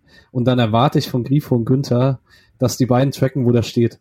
Weil das ist eben nicht die normale Situation, die müssen sich auch an den Rest im Strafraum orientieren, dann kann da hinten einer durchrutschen. Nein, die fliegt, jede fliegt zu Kader Jabek. Und er war bei vier Stück, hat bei vier Flanken in der zweiten Halbzeit hatte man Glück. Und die in der 58. war halt am krassesten, weil da pennt Grifo komplett weg und Kader Jabek kriegt einen komplett freien Kopfball und es darf einfach nicht passieren. Auch wenn die beiden da nicht ihre Stärke haben. Und Günther war das schon immer ein Problem und so, aber das darf nicht passieren. Das war wirklich naiv. Ja, ja, ja, voll gut, dass du es sagst. Das war eine Szene eben, die hat man sehr häufig gesehen und ist, ist eigentlich ein Klassiker. Finde ich auch. Ja, kann man eigentlich gar nicht so viel mehr dazu sagen. Ja. Auch da, ja. Grifo wollte es dann auf jeden Fall gut machen auf der Gegenseite. Ähm, klassische Grifo-Szene von links nach innen, Kabak ausgewackelt, langer Pfosten, aber dann der Pfosten. Ähm, dann hatte man zwei Gregoritsch-Abschlüsse, einmal halb links im Strafraum, der war schwerer, den zieht er am langen Eck vorbei und dann hat er einen zentral im Strafraum, wo ihm der Flachschuss dann schwach gerät, der den Baumann aufnehmen kann. Ich war dann ein bisschen frustriert. Ich hab, ich musste dann minütlich eine Chance tickern und dachte mir die ganze Zeit so, kommt schon, mach doch einfach dieses Scheiß 3-1. Ging's dir ähnlich, Misha, wahrscheinlich, oder? Voll, voll. Ich weiß auch nicht genau, wie positiv oder negativ man das dann so sehen kann, dass man halt irgendwie so viele Chancen hat und die nicht macht, weil das ist ja schon auch dann irgendwann eine Qualitätsfrage, oder? Ja, aber es ist halt auch in einem Spiel ist es halt immer sehr viel Varianz bei sowas über eine Saison, glaube ich, hat man dann tatsächlich oft, also dieses berühmte Union Berlin überperformt seine Tore um so und so viel und so. Über eine Saison ist das dann schon okay. Dann hat man da einfach gute Chancenverwertung, schlechte. In einem Spiel ist auch immer, darf man das, glaube ich, nicht zu hoch hängen. Äh, oder jetzt, was man dann teilweise lesen musste, ne, haben die keine Torschüsse geübt, der Klassiker und so. ähm, das ist schon, da ist mir viel, viel wichtiger, dass man sich die Chancen erspielt. Aber natürlich, so entspannt kann ich drüber reden, weil, weil man am Schluss gewonnen hat. Sonst würde ich hier vielleicht auch etwas weniger entspannt darüber reden. Ja. Ich aber ich fand halt so generell, also diese Phase dann war ja auch irgendwann wieder rum, aber so eben zwischen dem Tor und äh, der, was war, bis zu dieser Pause halt, glaube ich, dann, ähm, was, das waren, ja, waren ja 15 Minuten eigentlich nur und da hat er halt wirklich, da hat ein mittleres Bundesligaspiel reingepasst. Ähm, das war schon sehr fun, objektiv, auch wenn man da hinten dann eben auch seine zwei Probleme hatte. Ähm, und danach hat es ja dann doch wieder, wie der ersten Halbzeit so ein bisschen, gab es ja nochmal eine Phase, wo es dann ziemlich äh, durchgehangen hat, würde ich sagen. Auch weil ich halt erwartet habe, dass Hoffenheim dann nochmal richtig kommt. Und muss man auch sagen, das ist nicht passiert. Das stimmt, ja. Vielleicht noch eine Sache, ich fand es ja interessant, dass Freiburg dort dann noch ohne die Frischen ähm, so gut gekontert hat. Also das kann man schon auch nochmal positiv erwähnen, weil wir ja häufig jetzt drüber gesprochen haben in der letzten Saison, dass so das ganz große Tempo fehlt ähm, seitdem Schade weg ist. Schaller ist schnell, Doan ist schnell, Weißhaupt ist schnell, alle irgendwie so ein bisschen, aber sie sind halt nicht so schnell, dass jetzt Innenverteidiger ganz klar wegrennen. Und ähm, ja, wenn man dann halt noch Grifo Gregoritschen Höhle auf dem Feld hat, die die ziehen jetzt halt nicht alle irgendwie den krassen Sprint an, dass man es trotzdem geschafft hat, eben über spielerische Art und Weise dann so Konter zu fahren und halt eine eine Mannschaft, die sich zurückzieht und da in Bewegung ist, die kann Freiburg jetzt schon langsam eben durch die hohe Technik ganz gut ausspielen. Mhm, ja. Und der Abschluss von Grifo an Posten auch, muss ich sagen, das ist halt Zucker, ne? Also, weil das ist ja jetzt gar nicht so eine große Chance, wenn das jetzt irgendjemand macht, aber bei Grifo halt schon genau sein Ding. Ich fand auch ähm, so die Phase 63 bis 73, äh, wo dann keine Torchancen mehr entstanden sind, fand ich beeindruckend, weil das oft was ist, was mich an Freiburg ein bisschen stört, dass man ähm, gerade bei Eintoreführungen die Kontrolle über das Spiel ein bisschen abgibt und sich dann zu früh tief stellt. Und es war dann in den zehn Minuten gar nicht so. Da hatte man, obwohl Höfler nicht äh, drin war, hatte man keine Torchancen gegen sich, weil man einfach viel im Ball hatte, weil man gut verschoben hat, weil man den Ball gut hat laufen lassen. Immer mal wieder Höhler oder Gregoritsch, äh, das haben die beiden wirklich sehr, sehr gut gemacht über das ganze Spiel hinweg. Äh, die Innenverteidiger mit rausgezogen, äh, klatschen lassen, dann hat man Tiefe bekommen und so. Das sah in der zweiten Halbzeit schon sehr gut aus einfach. Ähm, hat man auch gemerkt, dass die Mannschaft eingespielt ist wahrscheinlich. Ja, da vielleicht jetzt noch ein ganz kleines Wörtchen über Rühl, äh, weil ich mir da bei Oberachen dann eben nicht so ganz sicher war und ich fand es halt gut auch. Also eben gegen den Ball dann auch ähm, angenehm unauffällig. Ja, genau. Ich dachte, du wirst jetzt noch was über, die Tief über den Tiefgang sagen von ihm. Aber nee, Tiefgang ist gut. Ne? Also der bringt schon Dynamik rein. Das ist, ist, ist halt so. Nach den ähm, Testspielen habe ich zwar in, gerade gegen Oberachen die ganze Zeit darauf gewartet, dass er jetzt halt ganz krasse Sachen macht und irgendwie sein Tor schießt und so. Das habe ich jetzt aber gegen Hoffenheim ohnehin nicht erwartet und es ist vielleicht auch wieder ganz gut, seine Erwartungshaltung so ein bisschen zurückzuschrauben. Ne? Das ist halt trotzdem jetzt einfach ein Jugendspieler, der ähm, der halt jetzt spielt, weil Höfler verletzt ist. Und hoffentlich ein guter Ergänzungsspieler wird dieses Jahr. Ist auf jeden Fall ein taktisches Event auf der Doppelsechs, das man so nicht hatte. Das ist immer so ein bisschen das, was man bei Eggestein noch gehofft hat, dass er das noch voll entwickelt, dass er diese tiefen Läufe macht. Hat man jetzt schon als Element an, eindeutig spielbar. Das ist schon, kann auch mal spannend sein, neben Höfler auf jeden Fall. Genau, in der 73. war das äh, Startelfdebüt für ihn dabei, äh, vorbei. Janik Keitel kam. Ähm, schon fünf Minuten davor hat man im TV sehr gut gesehen, wie Streich 3-4-3 angesagt hat. Ähm, ab dem Moment war dann Schaller eindeutig äh, Schiedenspieler. Ähm, mit Keitel war das Ganze nochmal ein bisschen defensiver und es gab jetzt keine einzelne Szene, aber ich fand Keitel nicht gut. Es gab eine einzelne Szene, glaube ich.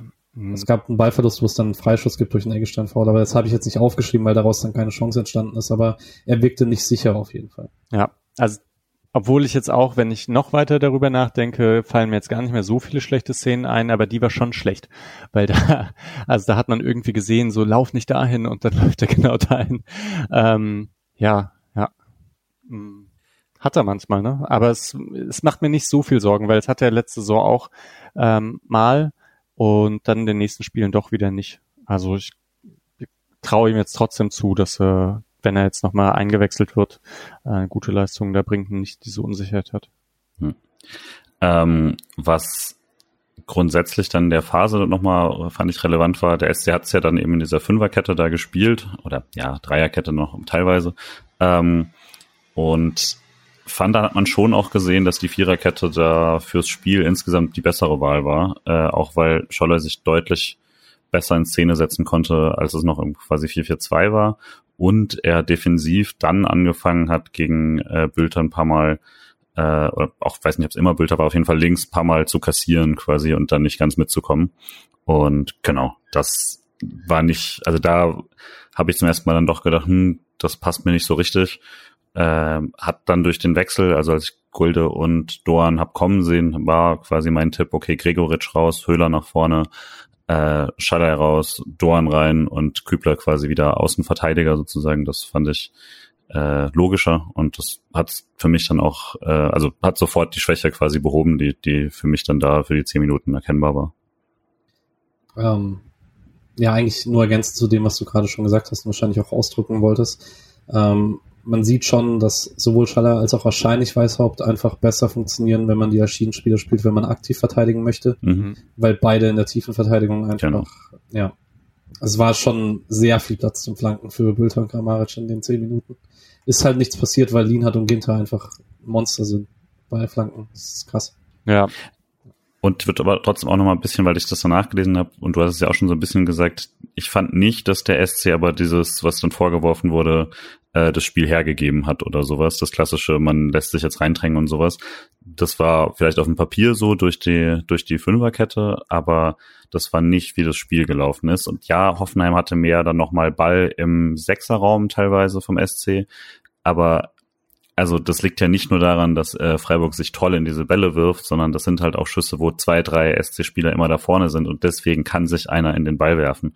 Und ja, klar kann der immer mal blöd abgefälscht werden oder sowas, aber Hoffenheim hat bei einem Rückstand kaum noch gute Torchancen bekommen, den Rest des Spiels. Und Freiburg hatte mehrere gute Kontersituationen. Das ist eigentlich genau, was man möchte.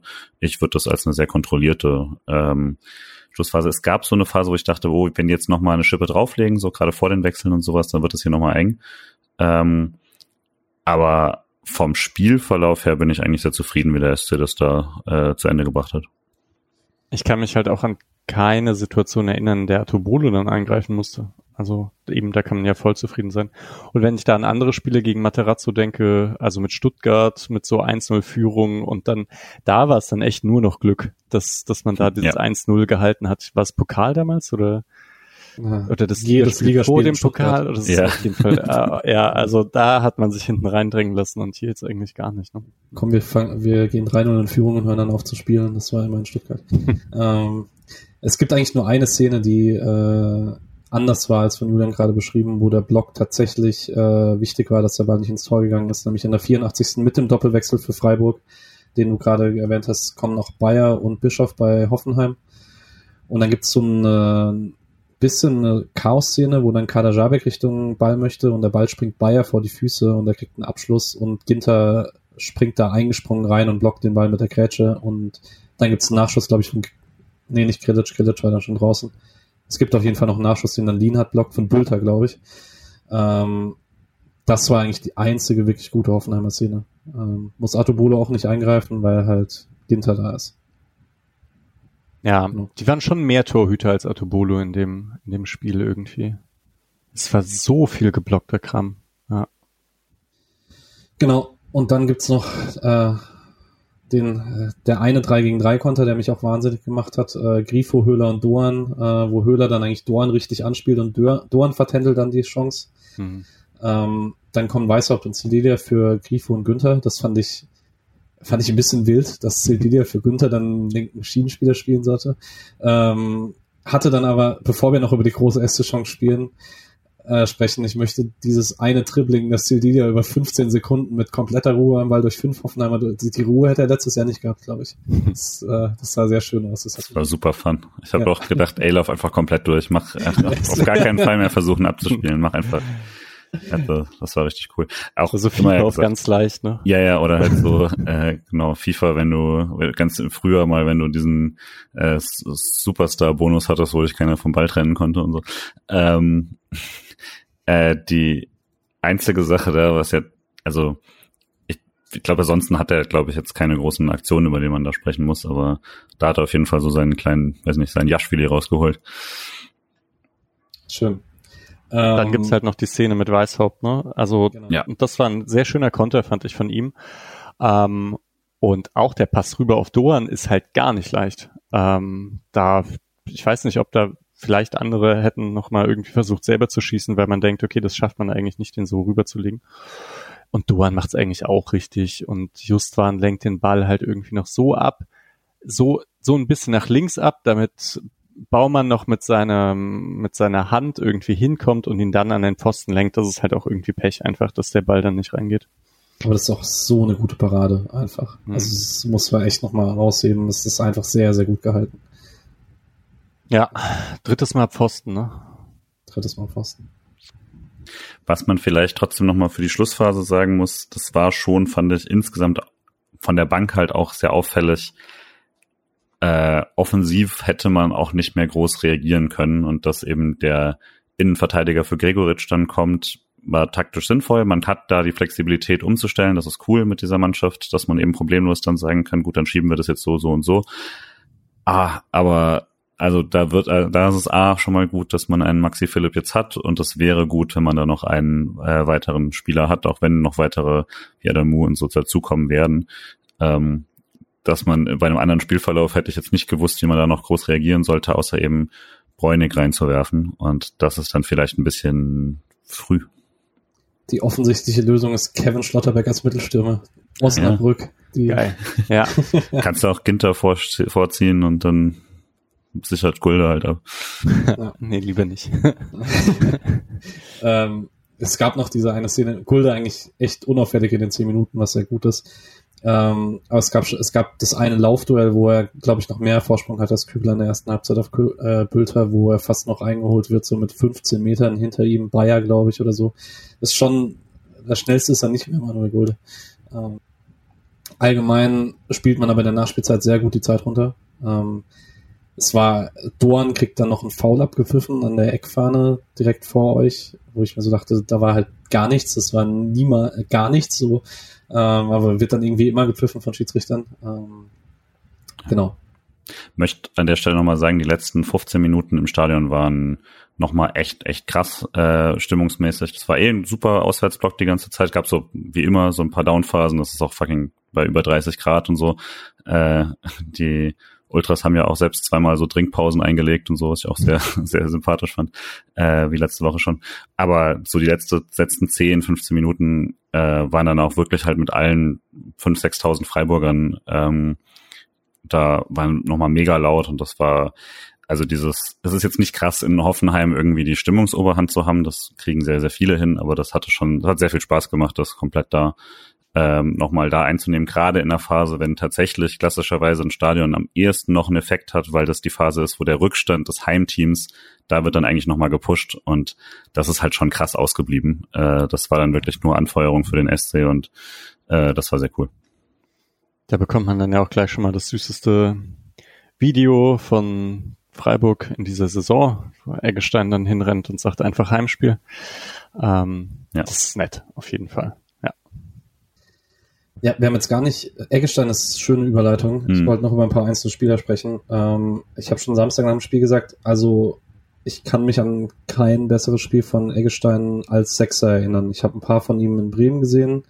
Er musste in Freiburg schon ein paar Mal machen ohne Höfler er hatte bessere Spiele als Achter, aber ich glaube, als Sechster war das sein bestes Spiel, was er bis jetzt für, für Freiburg gemacht hat. Sieht man auch an 9 von 13 gewonnenen Zweikämpfen, drei Interceptions, vier Tackles, 89% Passgenauigkeit. Das war Prümel aus dem Spiel genommen. Fand wirklich alles, was man von Eggestein erhoffen konnte, hat er gebracht am Samstag. Es war nicht perfekt, aber es war sehr gut. Ja, voll. Und das ist dann vielleicht auch wirklich das Beste, wenn man halt sagt, okay, man macht das ähm, versucht nicht Höfler zu imitieren, sondern dann macht er halt das, was er macht, also immer dieses Abkippen und äh, Ball schön verteilen und so, das passt ja auch. Ähm, ja. Fand ich auch gut. Habt ihr sonst noch einzelne Spieler, die ihr rausheben wollt? Grifo war jetzt nicht ganz so krass, glaube ich, ne? Ich habe zu Grifo trotzdem noch was rausgeschrieben. Ähm, die DFL ist, hat die beschissenste Statistikseite der Welt. Ich habe mich heute bei Nick drüber ausgekotzt. für die noch ein bisschen arbeitet nebenher.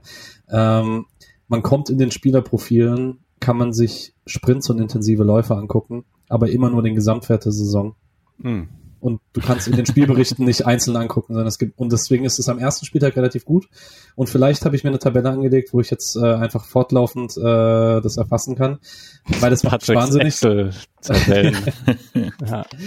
Aber Vincenzo Grifo am Samstag 35 Sprints, 79 intensive Läufe, beides mit gutem Abstand Topwert auf dem Feld äh, von allen 22 Spielen, äh, Spielern. Ähm, Höhler kommt bei den intensiven Läufen mit 70 nah ran. Höhler allgemein auch sehr gutes Spiel. Mhm. Ähm, Zweikampfwerte, vier Key Passes, richtig gut. Ähm, aber deutlich die meisten Sprints. Ähm, wirklich, also das, was spielerisch nicht so geklappt hat, hat Grifo läuferisch rausgeholt. Ja, ich muss jetzt hier, wenn ich die Statistiken anschaue, ist Grifo halt eigentlich auch wieder krass mit vier von vier ähm, Duellen, äh, hier Zweikämpfen gewonnen, das ist ja irgendwie schon krass, und dann drei von drei Dribblings. Nicht schlecht. Ja. Aber er wirkt jetzt nicht so dominant. Aber das ist mal wieder klassischer Grifo-Effekt eigentlich, ne? Dass man denkt, ja, so gut war das Spiel jetzt nicht. Und wenn man sich dann irgendwie noch den Kram anschaut, dann ist es halt doch immer wieder krass. Das, dann klatscht äh, der Ball halt vielleicht vom Innenpfosten rein oder so und dann nochmal anderes. Das sowieso, ja. Same old Grifo. Ja, okay. zu Günther hatten wir schon. Ah, Atobolo vielleicht noch ganz kurz. Ah, ja, jetzt insgesamt ähm, gelungenes Debüt dann, oder? Ja, es waren ein paar lange Bälle, waren auch nicht so gut. ja, das stimmt, ja. Also, ich fand's, ich glaube, der Kicker hat ihm eine 4 gegeben. Finde ich okay. Sieht bei dem ersten Schuss nicht so gut aus. Die restlichen muss er halten und die langen Bälle waren deutlich unter dem, was er normal spielen kann. Deswegen, aber ich mache mir jetzt keine Sorgen. Ich fand es nicht besorgniserregend oder so. Ja, ausreichend. Schon, ja. Wie des Spiels. Alex hat mir Schaller mitgegeben. Jo, ich auch. Jo, ich auch. Jo, ich auch. Das war wenig überraschend einstellen. Ähm, genau. Kabak. Kabak vielleicht. Bei Kicker war es Baumann, ne? Das finde ich eigentlich interessant, weil ich finde, Kabak ist halt so die Figur des Spiels eigentlich, ne? Mit dem, was der als auf der Linie gerettet hat und dann noch ähm, das Tor gemacht. Ja, Baumann war schon auch krass. Also, ne, das, äh, das mehrere eigentlich sichere Tore verhindert. Wie viel dann davon Glück ist, bla bla, kannst du immer diskutieren, aber äh, die Technik war auf jeden Fall dann ja offensichtlich sehr sauber. Hm. Yes. Ich habe trotzdem um, den klassischen Song gesungen, nur zur Sehr schön. Äh, gutes Schlusswort für Spiel, würde ich sagen. Oder möchte jemand von euch noch was zum Samstag sagen? Nee. Gut, dann ähm, gehen wir in der neuen Reihenfolge. Für mich auch noch ungewohnt, dass wir jetzt nicht gleich über die Bundesliga sprechen, sondern erst über die Leihspieler des SC. Die hatten auch ein ziemlich erfolgreiches Wochenende. Äh, Robert Wagner hatte mit Fürth eine schwierige Aufgabe zu Hause gegen St. Pauli. Die haben 0-0 gespielt. Er hat auf der 6 durchgespielt, ähm, vier von fünf langen Bällen angebracht, drei Key Passes gespielt, gar nicht so viele defensive Statistiken, aber ich finde es wirklich sehr beeindruckend. Ich habe das ein bisschen gesehen am Samstag, wie er sich so macht als Solo-Sechser in einem sehr offensiven System. Da lernt er auf jeden Fall einiges dazu. Sehr spannende Rolle für ihn. Äh, er ist 19 oder so, ne? Das ist 19, glaube ja, ich. Ja, das ist schon krass eigentlich. Also Stammspieler in der zweiten Liga mit 19 ist für SC-Verhältnisse schon auch ungewöhnlich. Also Absolut. Ja. Genau. Ähm, Kimberly Sekwem mit Paderborn, die haben ihren ersten Zweitligasieg geholt, zwei einzige in Düsseldorf. Ähm, er hatte einen sehr schönen einleitenden Pass zum 2-1, das Paderborn fast aus dem Nichts gemacht hat, wo ich behaupte mal 99% der Zweitliga-Verteidiger hätten diesen Ball einfach weggestroschen aus dem eigenen 16er. Er hat das Auge und äh, spielt den so aus der Luft direkt zu Muslia, der dann den Konter einleitet und aus dem Konter fällt 2-1. Ähm, keine so gute Zweikampfquote, das, was ich gesehen habe, war sehr gut mit Ball, ist auch in der Elf des Tages beim Kicker. Ähm, genau, da geht's auf jeden Fall voran. Ist gut, dass er, glaube ich, jetzt alle Spiele durchgespielt für Paderborn. Ähm, wichtige Minuten für ihn. Habe ich mir auch angeschaut und fand, also ich finde, es ist auch interessant, die wollen auch seine Schnelligkeit einsetzen. Das sieht man, dass das halt irgendwie äh, gemacht wird. Seine Flanken erinnern so ein bisschen an die von Sildilia. Äh, da kriegt er vielleicht noch ein bisschen was aber die spielen ihn noch taktisch, so wie Bayern in der Viererkette Alfonso Davis spielt. Also sie nehmen ihn aus einigen defensiven Ausg Aufgaben raus dafür, dass er offensiv kreieren kann. Das ist schon spannend auf jeden Fall. Genau. Äh, Hugo Sique hatte ein Hugo Sique-Spiel.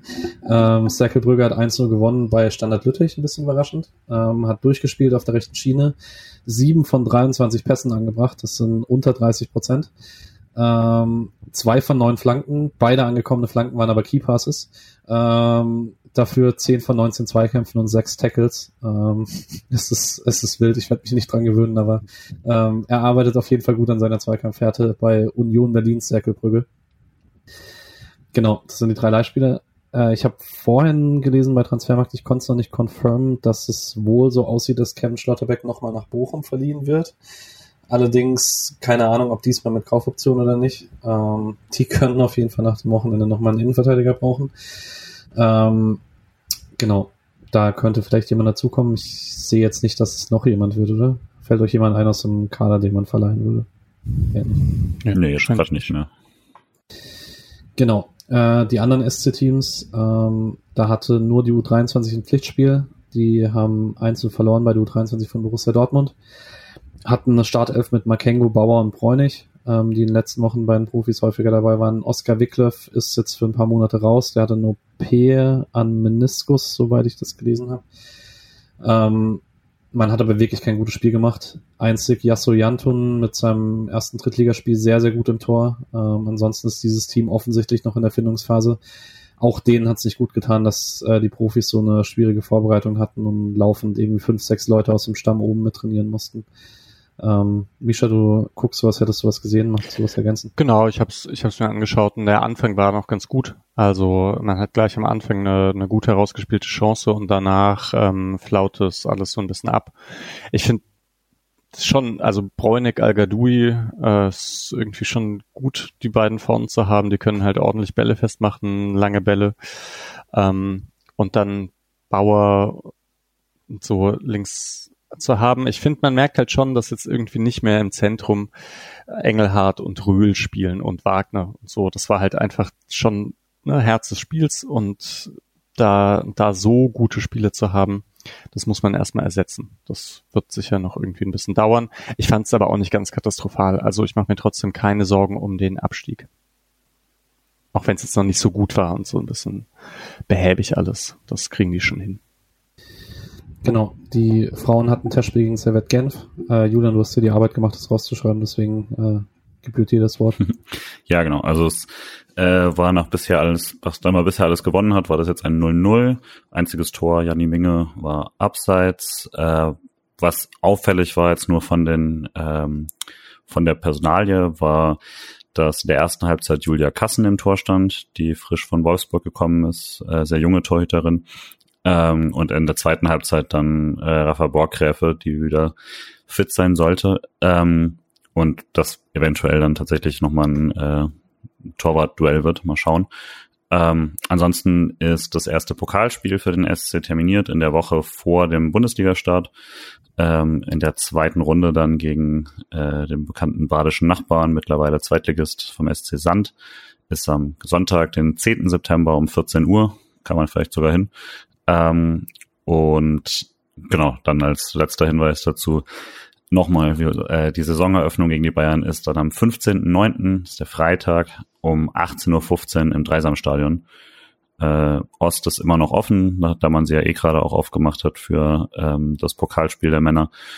Ähm, genau, kann man sich auf jeden Fall jetzt schon die Tickets holen. Ich habe auch vorhin gesehen, dass es nochmal so eine Aktion gab, dass äh, äh, quasi alle südbadischen Mädchenvereine eingeladen sind und so. Also der SC scheint bemüht zu sein, da ähm, das, äh, das Haus gut voll zu machen und würde mich natürlich freuen, wenn wir das auch äh, gut hinbekommen. Genau. Ähm, die U19 startet im September in die Oberliga. Die müssen sich auch noch ein bisschen gedulden. Äh, die U19-Bundesliga hat schon angefangen, ist aber ja, der Aufstieg ist ja dieses Jahr nicht von Belang. Wegen haben wir da schon drüber gesprochen, dass äh, der DFB das Jugendsystem umgestellt hat. Vielleicht machen wir das ja. irgendwann mal, hm. aber ist nicht so wichtig. Ähm, stattdessen würde ich sagen, sprechen wir jetzt über die Bundesliga. Äh, erste Spieltage haben immer irgendwie was Besonderes. Ich merke auch immer, wenn man so auf die Saison zurückblickt, die ersten Spiele bleiben mir immer im Gedächtnis und das, was so in der Mitte ist, nicht so. Und äh, wahrscheinlich mache ich am Ende der Saison Girassi zu meinem Stürmer der Saison oder Kevin Behrens, auch wenn die jetzt 18 Mal Kurze spielen oder so. ähm, was sind bei euch so die Spiele, die rausgestochen sind oder habt ihr überhaupt arg viel gesehen? Ich habe ein bisschen was gesehen und eigentlich, was ich jetzt eher gedacht habe, ist, dass so gar kein Spiel so richtig raussticht als so, boah, krass, was ist hier passiert. Also natürlich 4-4 Gladbach-Augsburg, damit habe ich jetzt nicht gerechnet, dass das so hoch ausgeht, aber dass die Unentschieden spielen, finde ich jetzt nicht ganz so überraschend und eigentlich sind halt alle, alle Ergebnisse nicht, nicht ganz so überraschend. Ähm, irgendwie, dass Dortmund sich gegen Köln schwer tut, finde ich, überrascht mich jetzt nicht so ganz. Leverkusen-Leipzig, knappes Ergebnis nach Spiel hin und her, finde ich in Ordnung. Und dass Stuttgart gegen Bochum hoch gewinnt, ähm, haut mich jetzt auch nicht so ganz vom Hocker. Also das hatten die ja letztens auch schon gegen Fürth, als sie abgestiegen sind, oder? Haben sie 5-1 gewonnen. Und Bochum macht mir nicht den besten Eindruck. So, äh, ja, deswegen. Ja, und was ich, was mir halt ganz angeschaut habe, war dann noch das äh, Sonntagsspiel Union gegen Mainz und das war halt krass. Kevin Behrens Show. Ähm, ich weiß nicht, was man dazu noch sagen soll, dass der Typ jetzt offensichtlich zum besten Stürmer dieser Liga wird. Ähm, hätte ich nicht erwartet. Aber harter Take. aber als ich den letzte Saison, also beim beim Spiel in Berlin gegen Freiburg gesehen habe, dachte ich auch, das ist halt, das ist so krass, der Typ. Also was der an Bälle festmachen kann, da sahen, ich glaube, Gulde hat da auch gespielt und da sah er gar nicht gut aus und der hat einfach eine körperliche Präsenz, wie sie irgendwie nur wenige haben und der kann, der kann den Körper eben auch nochmal richtig einsetzen. Ähnlich gut wie Höhler, ne? Nur wenn, wenn man halt noch, ja. aber er ist halt das Doppelte von Höhler noch, einfach mhm. körpertechnisch. Ja. Aber Schon können hart. wir in dem Spiel drüber sprechen, dass Ajork den ersten Elfmeter wirklich nicht gut schießt und verschießt und dann einen zweiten Elfmeter sich nimmt und den einfach genau gleich schießt, nur noch schlechter. Ja, das ist crazy. Das, das war verrückt. Also, ja. Ähm, ansonsten, ähm, ich muss sagen, du hast gerade Augsburg-Gladbach angesprochen, das hat bei mir eigentlich bei beiden Teams die Skepsis eher erhöht, die ich vor der Saison so schon hatte. Ähm, Leverkusen-Leipzig war sehr, sehr gut. Ähm, ich bin sehr gespannt, ob Bayer das Niveau halten kann. Ähm, Dortmund war nicht gut. Äh, Köln dafür sehr, die haben sich noch nicht belohnt. Ähm, ansonsten, ich weiß, erste Spieltage, vielleicht sollten wir es auch einfach nicht überbewerten. Ähm, aber vielleicht noch kurz über Bremen-Bayern sprechen, ähm, weil wer von euch hat es denn gesehen? Ich habe nur die Highlights gesehen. Ich habe auch nur die Highlights gesehen. Freitag war ich raus. Ich habe Oppenheimer geguckt. Okay. Ähm, ja, ich weiß gar nicht. Kann man was mitnehmen aus dem Spiel von Werder? für nächste Woche? Ich meine, gegen Bayern ist immer, ist immer was Besonderes. Ich glaube, hätten sie jetzt gegen Bayern gewonnen, wäre es mir, hätte jetzt auch nicht mehr Sorge. Ja. Ich weiß nicht, Duxch und Frühkrug sind offensichtlich noch da. Und Weiser wurde irgendwann wieder eingewechselt, ne? Ja. Aber, ja, ich weiß nicht. Es ist, ich habe seit der letzten Saison nicht mehr so viel Angst, gegen ein 3-5-2-Team zu spielen, weil man da letzte Saison oft sehr gut aussah. Man sah jetzt am Samstag wieder ganz gut dagegen aus. Also ich glaube inzwischen, dass man das knacken kann. Aber klar, Füllkrug und Duxch sind immer gefährlich, wenn die einen guten Tag haben. Aber Werder hat halt schon, die haben halt Schwächen. Ich finde die drei Innenverteidiger nicht so gut. Ich finde beide Schienenspieler nicht so gut. Weiser ist offensiv in Ordnung, aber defensiv nicht so gut. Ähm, Leinen, keine Ahnung, ob er die Leinen losmacht auf der Sechserposition. Äh. ähm, ja. So allgemein beim SC kann man mit Ähnlichem rechnen wie in Hoffenheim. Spielt Höfler? Ja, denke ich mal schon, dass Höfler ja. spielt. Ich glaube ja schon, dass jetzt, also ich erwarte, dass es jetzt eine kontinuierliche Steigerung gibt. Äh, Höfler kommt zurück und wird das Ganze nochmal ein bisschen auf ein neues Niveau heben. Philipp ist dabei, auch ne, im Training. Die Spieler sind jetzt alle schon wieder ein bisschen länger fit. Ich hoffe dann, dass Weißhaupt etwas früher reinkommen kann. Also so, ich glaube, man hat ja insgesamt gesehen, diese Vorbereitung ist nicht gut gelaufen. Äh, man ist trotzdem jetzt irgendwie unbeschadet in die Saison reingeschlittert. Ähm, hat ja spielerisch dann sogar irgendwie einiges ganz gut hinbekommen und jetzt müsste langsam dieser eingespielt Bonus und so weiter dann mehr und mehr durchschlagen. Ich erwarte jetzt schon neun Punkte aus drei Spielen. Damn. Gegen Bremen und Stuttgart. und dann Länderspielpause auf Platz eins.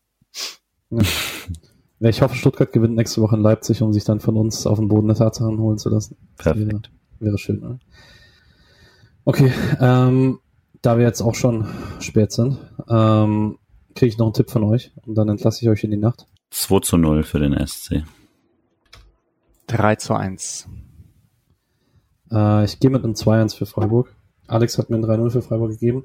Und ich muss jetzt doch noch eine Terminankündigung machen, das ist mir aufgefallen, weil ich es bei der zweiten vergessen habe. Die spielen nämlich schon Mittwoch diese Woche, unter der Woche, 19 Uhr Heimspiel gegen Unterhaching, auch im Dreisamstadion. Wer also, mir ist es zu früh tatsächlich, ich krieg's nicht hin. Ähm, dafür wohne ich zu weit weg von Freiburg. Ähm, aber wer in Freiburg oder im ganz nahen Umkreis wohnt, 19 Uhr Dreisamstadion. Guter Fußball und wichtiges Heimspiel gegen einen aktuell Konkurrenten im Tabellenkeller Unterhaching. Genau. Dann würde ich sagen, war's das für heute von uns. Ähm, für Maximilian Philipp haben wir jetzt am Anfang gesprochen, wird es keine Sonderfolge geben. Ich glaube, es ist auch nicht nötig. Dafür kennt ihn ihr alle gut genug. Ähm, wenn dann Wilfried Njonto kommt, wird sich das natürlich ändern. Ähm, ich, ich calle das jetzt so lange, bis es tatsächlich passiert. Dann wird es auch natürlich eine Sonderfolge mit dem Leads-Guru John McKenzie geben. ähm, ich träume, aber noch ist ja nicht ausgeträumt. Euch allen eine gute Woche, euch beiden eine gute Nacht. Ciao und danke dir. Genau, lass einen Ventilator an. genau. Stay hydrated. Bis dann. Ciao. Tschö.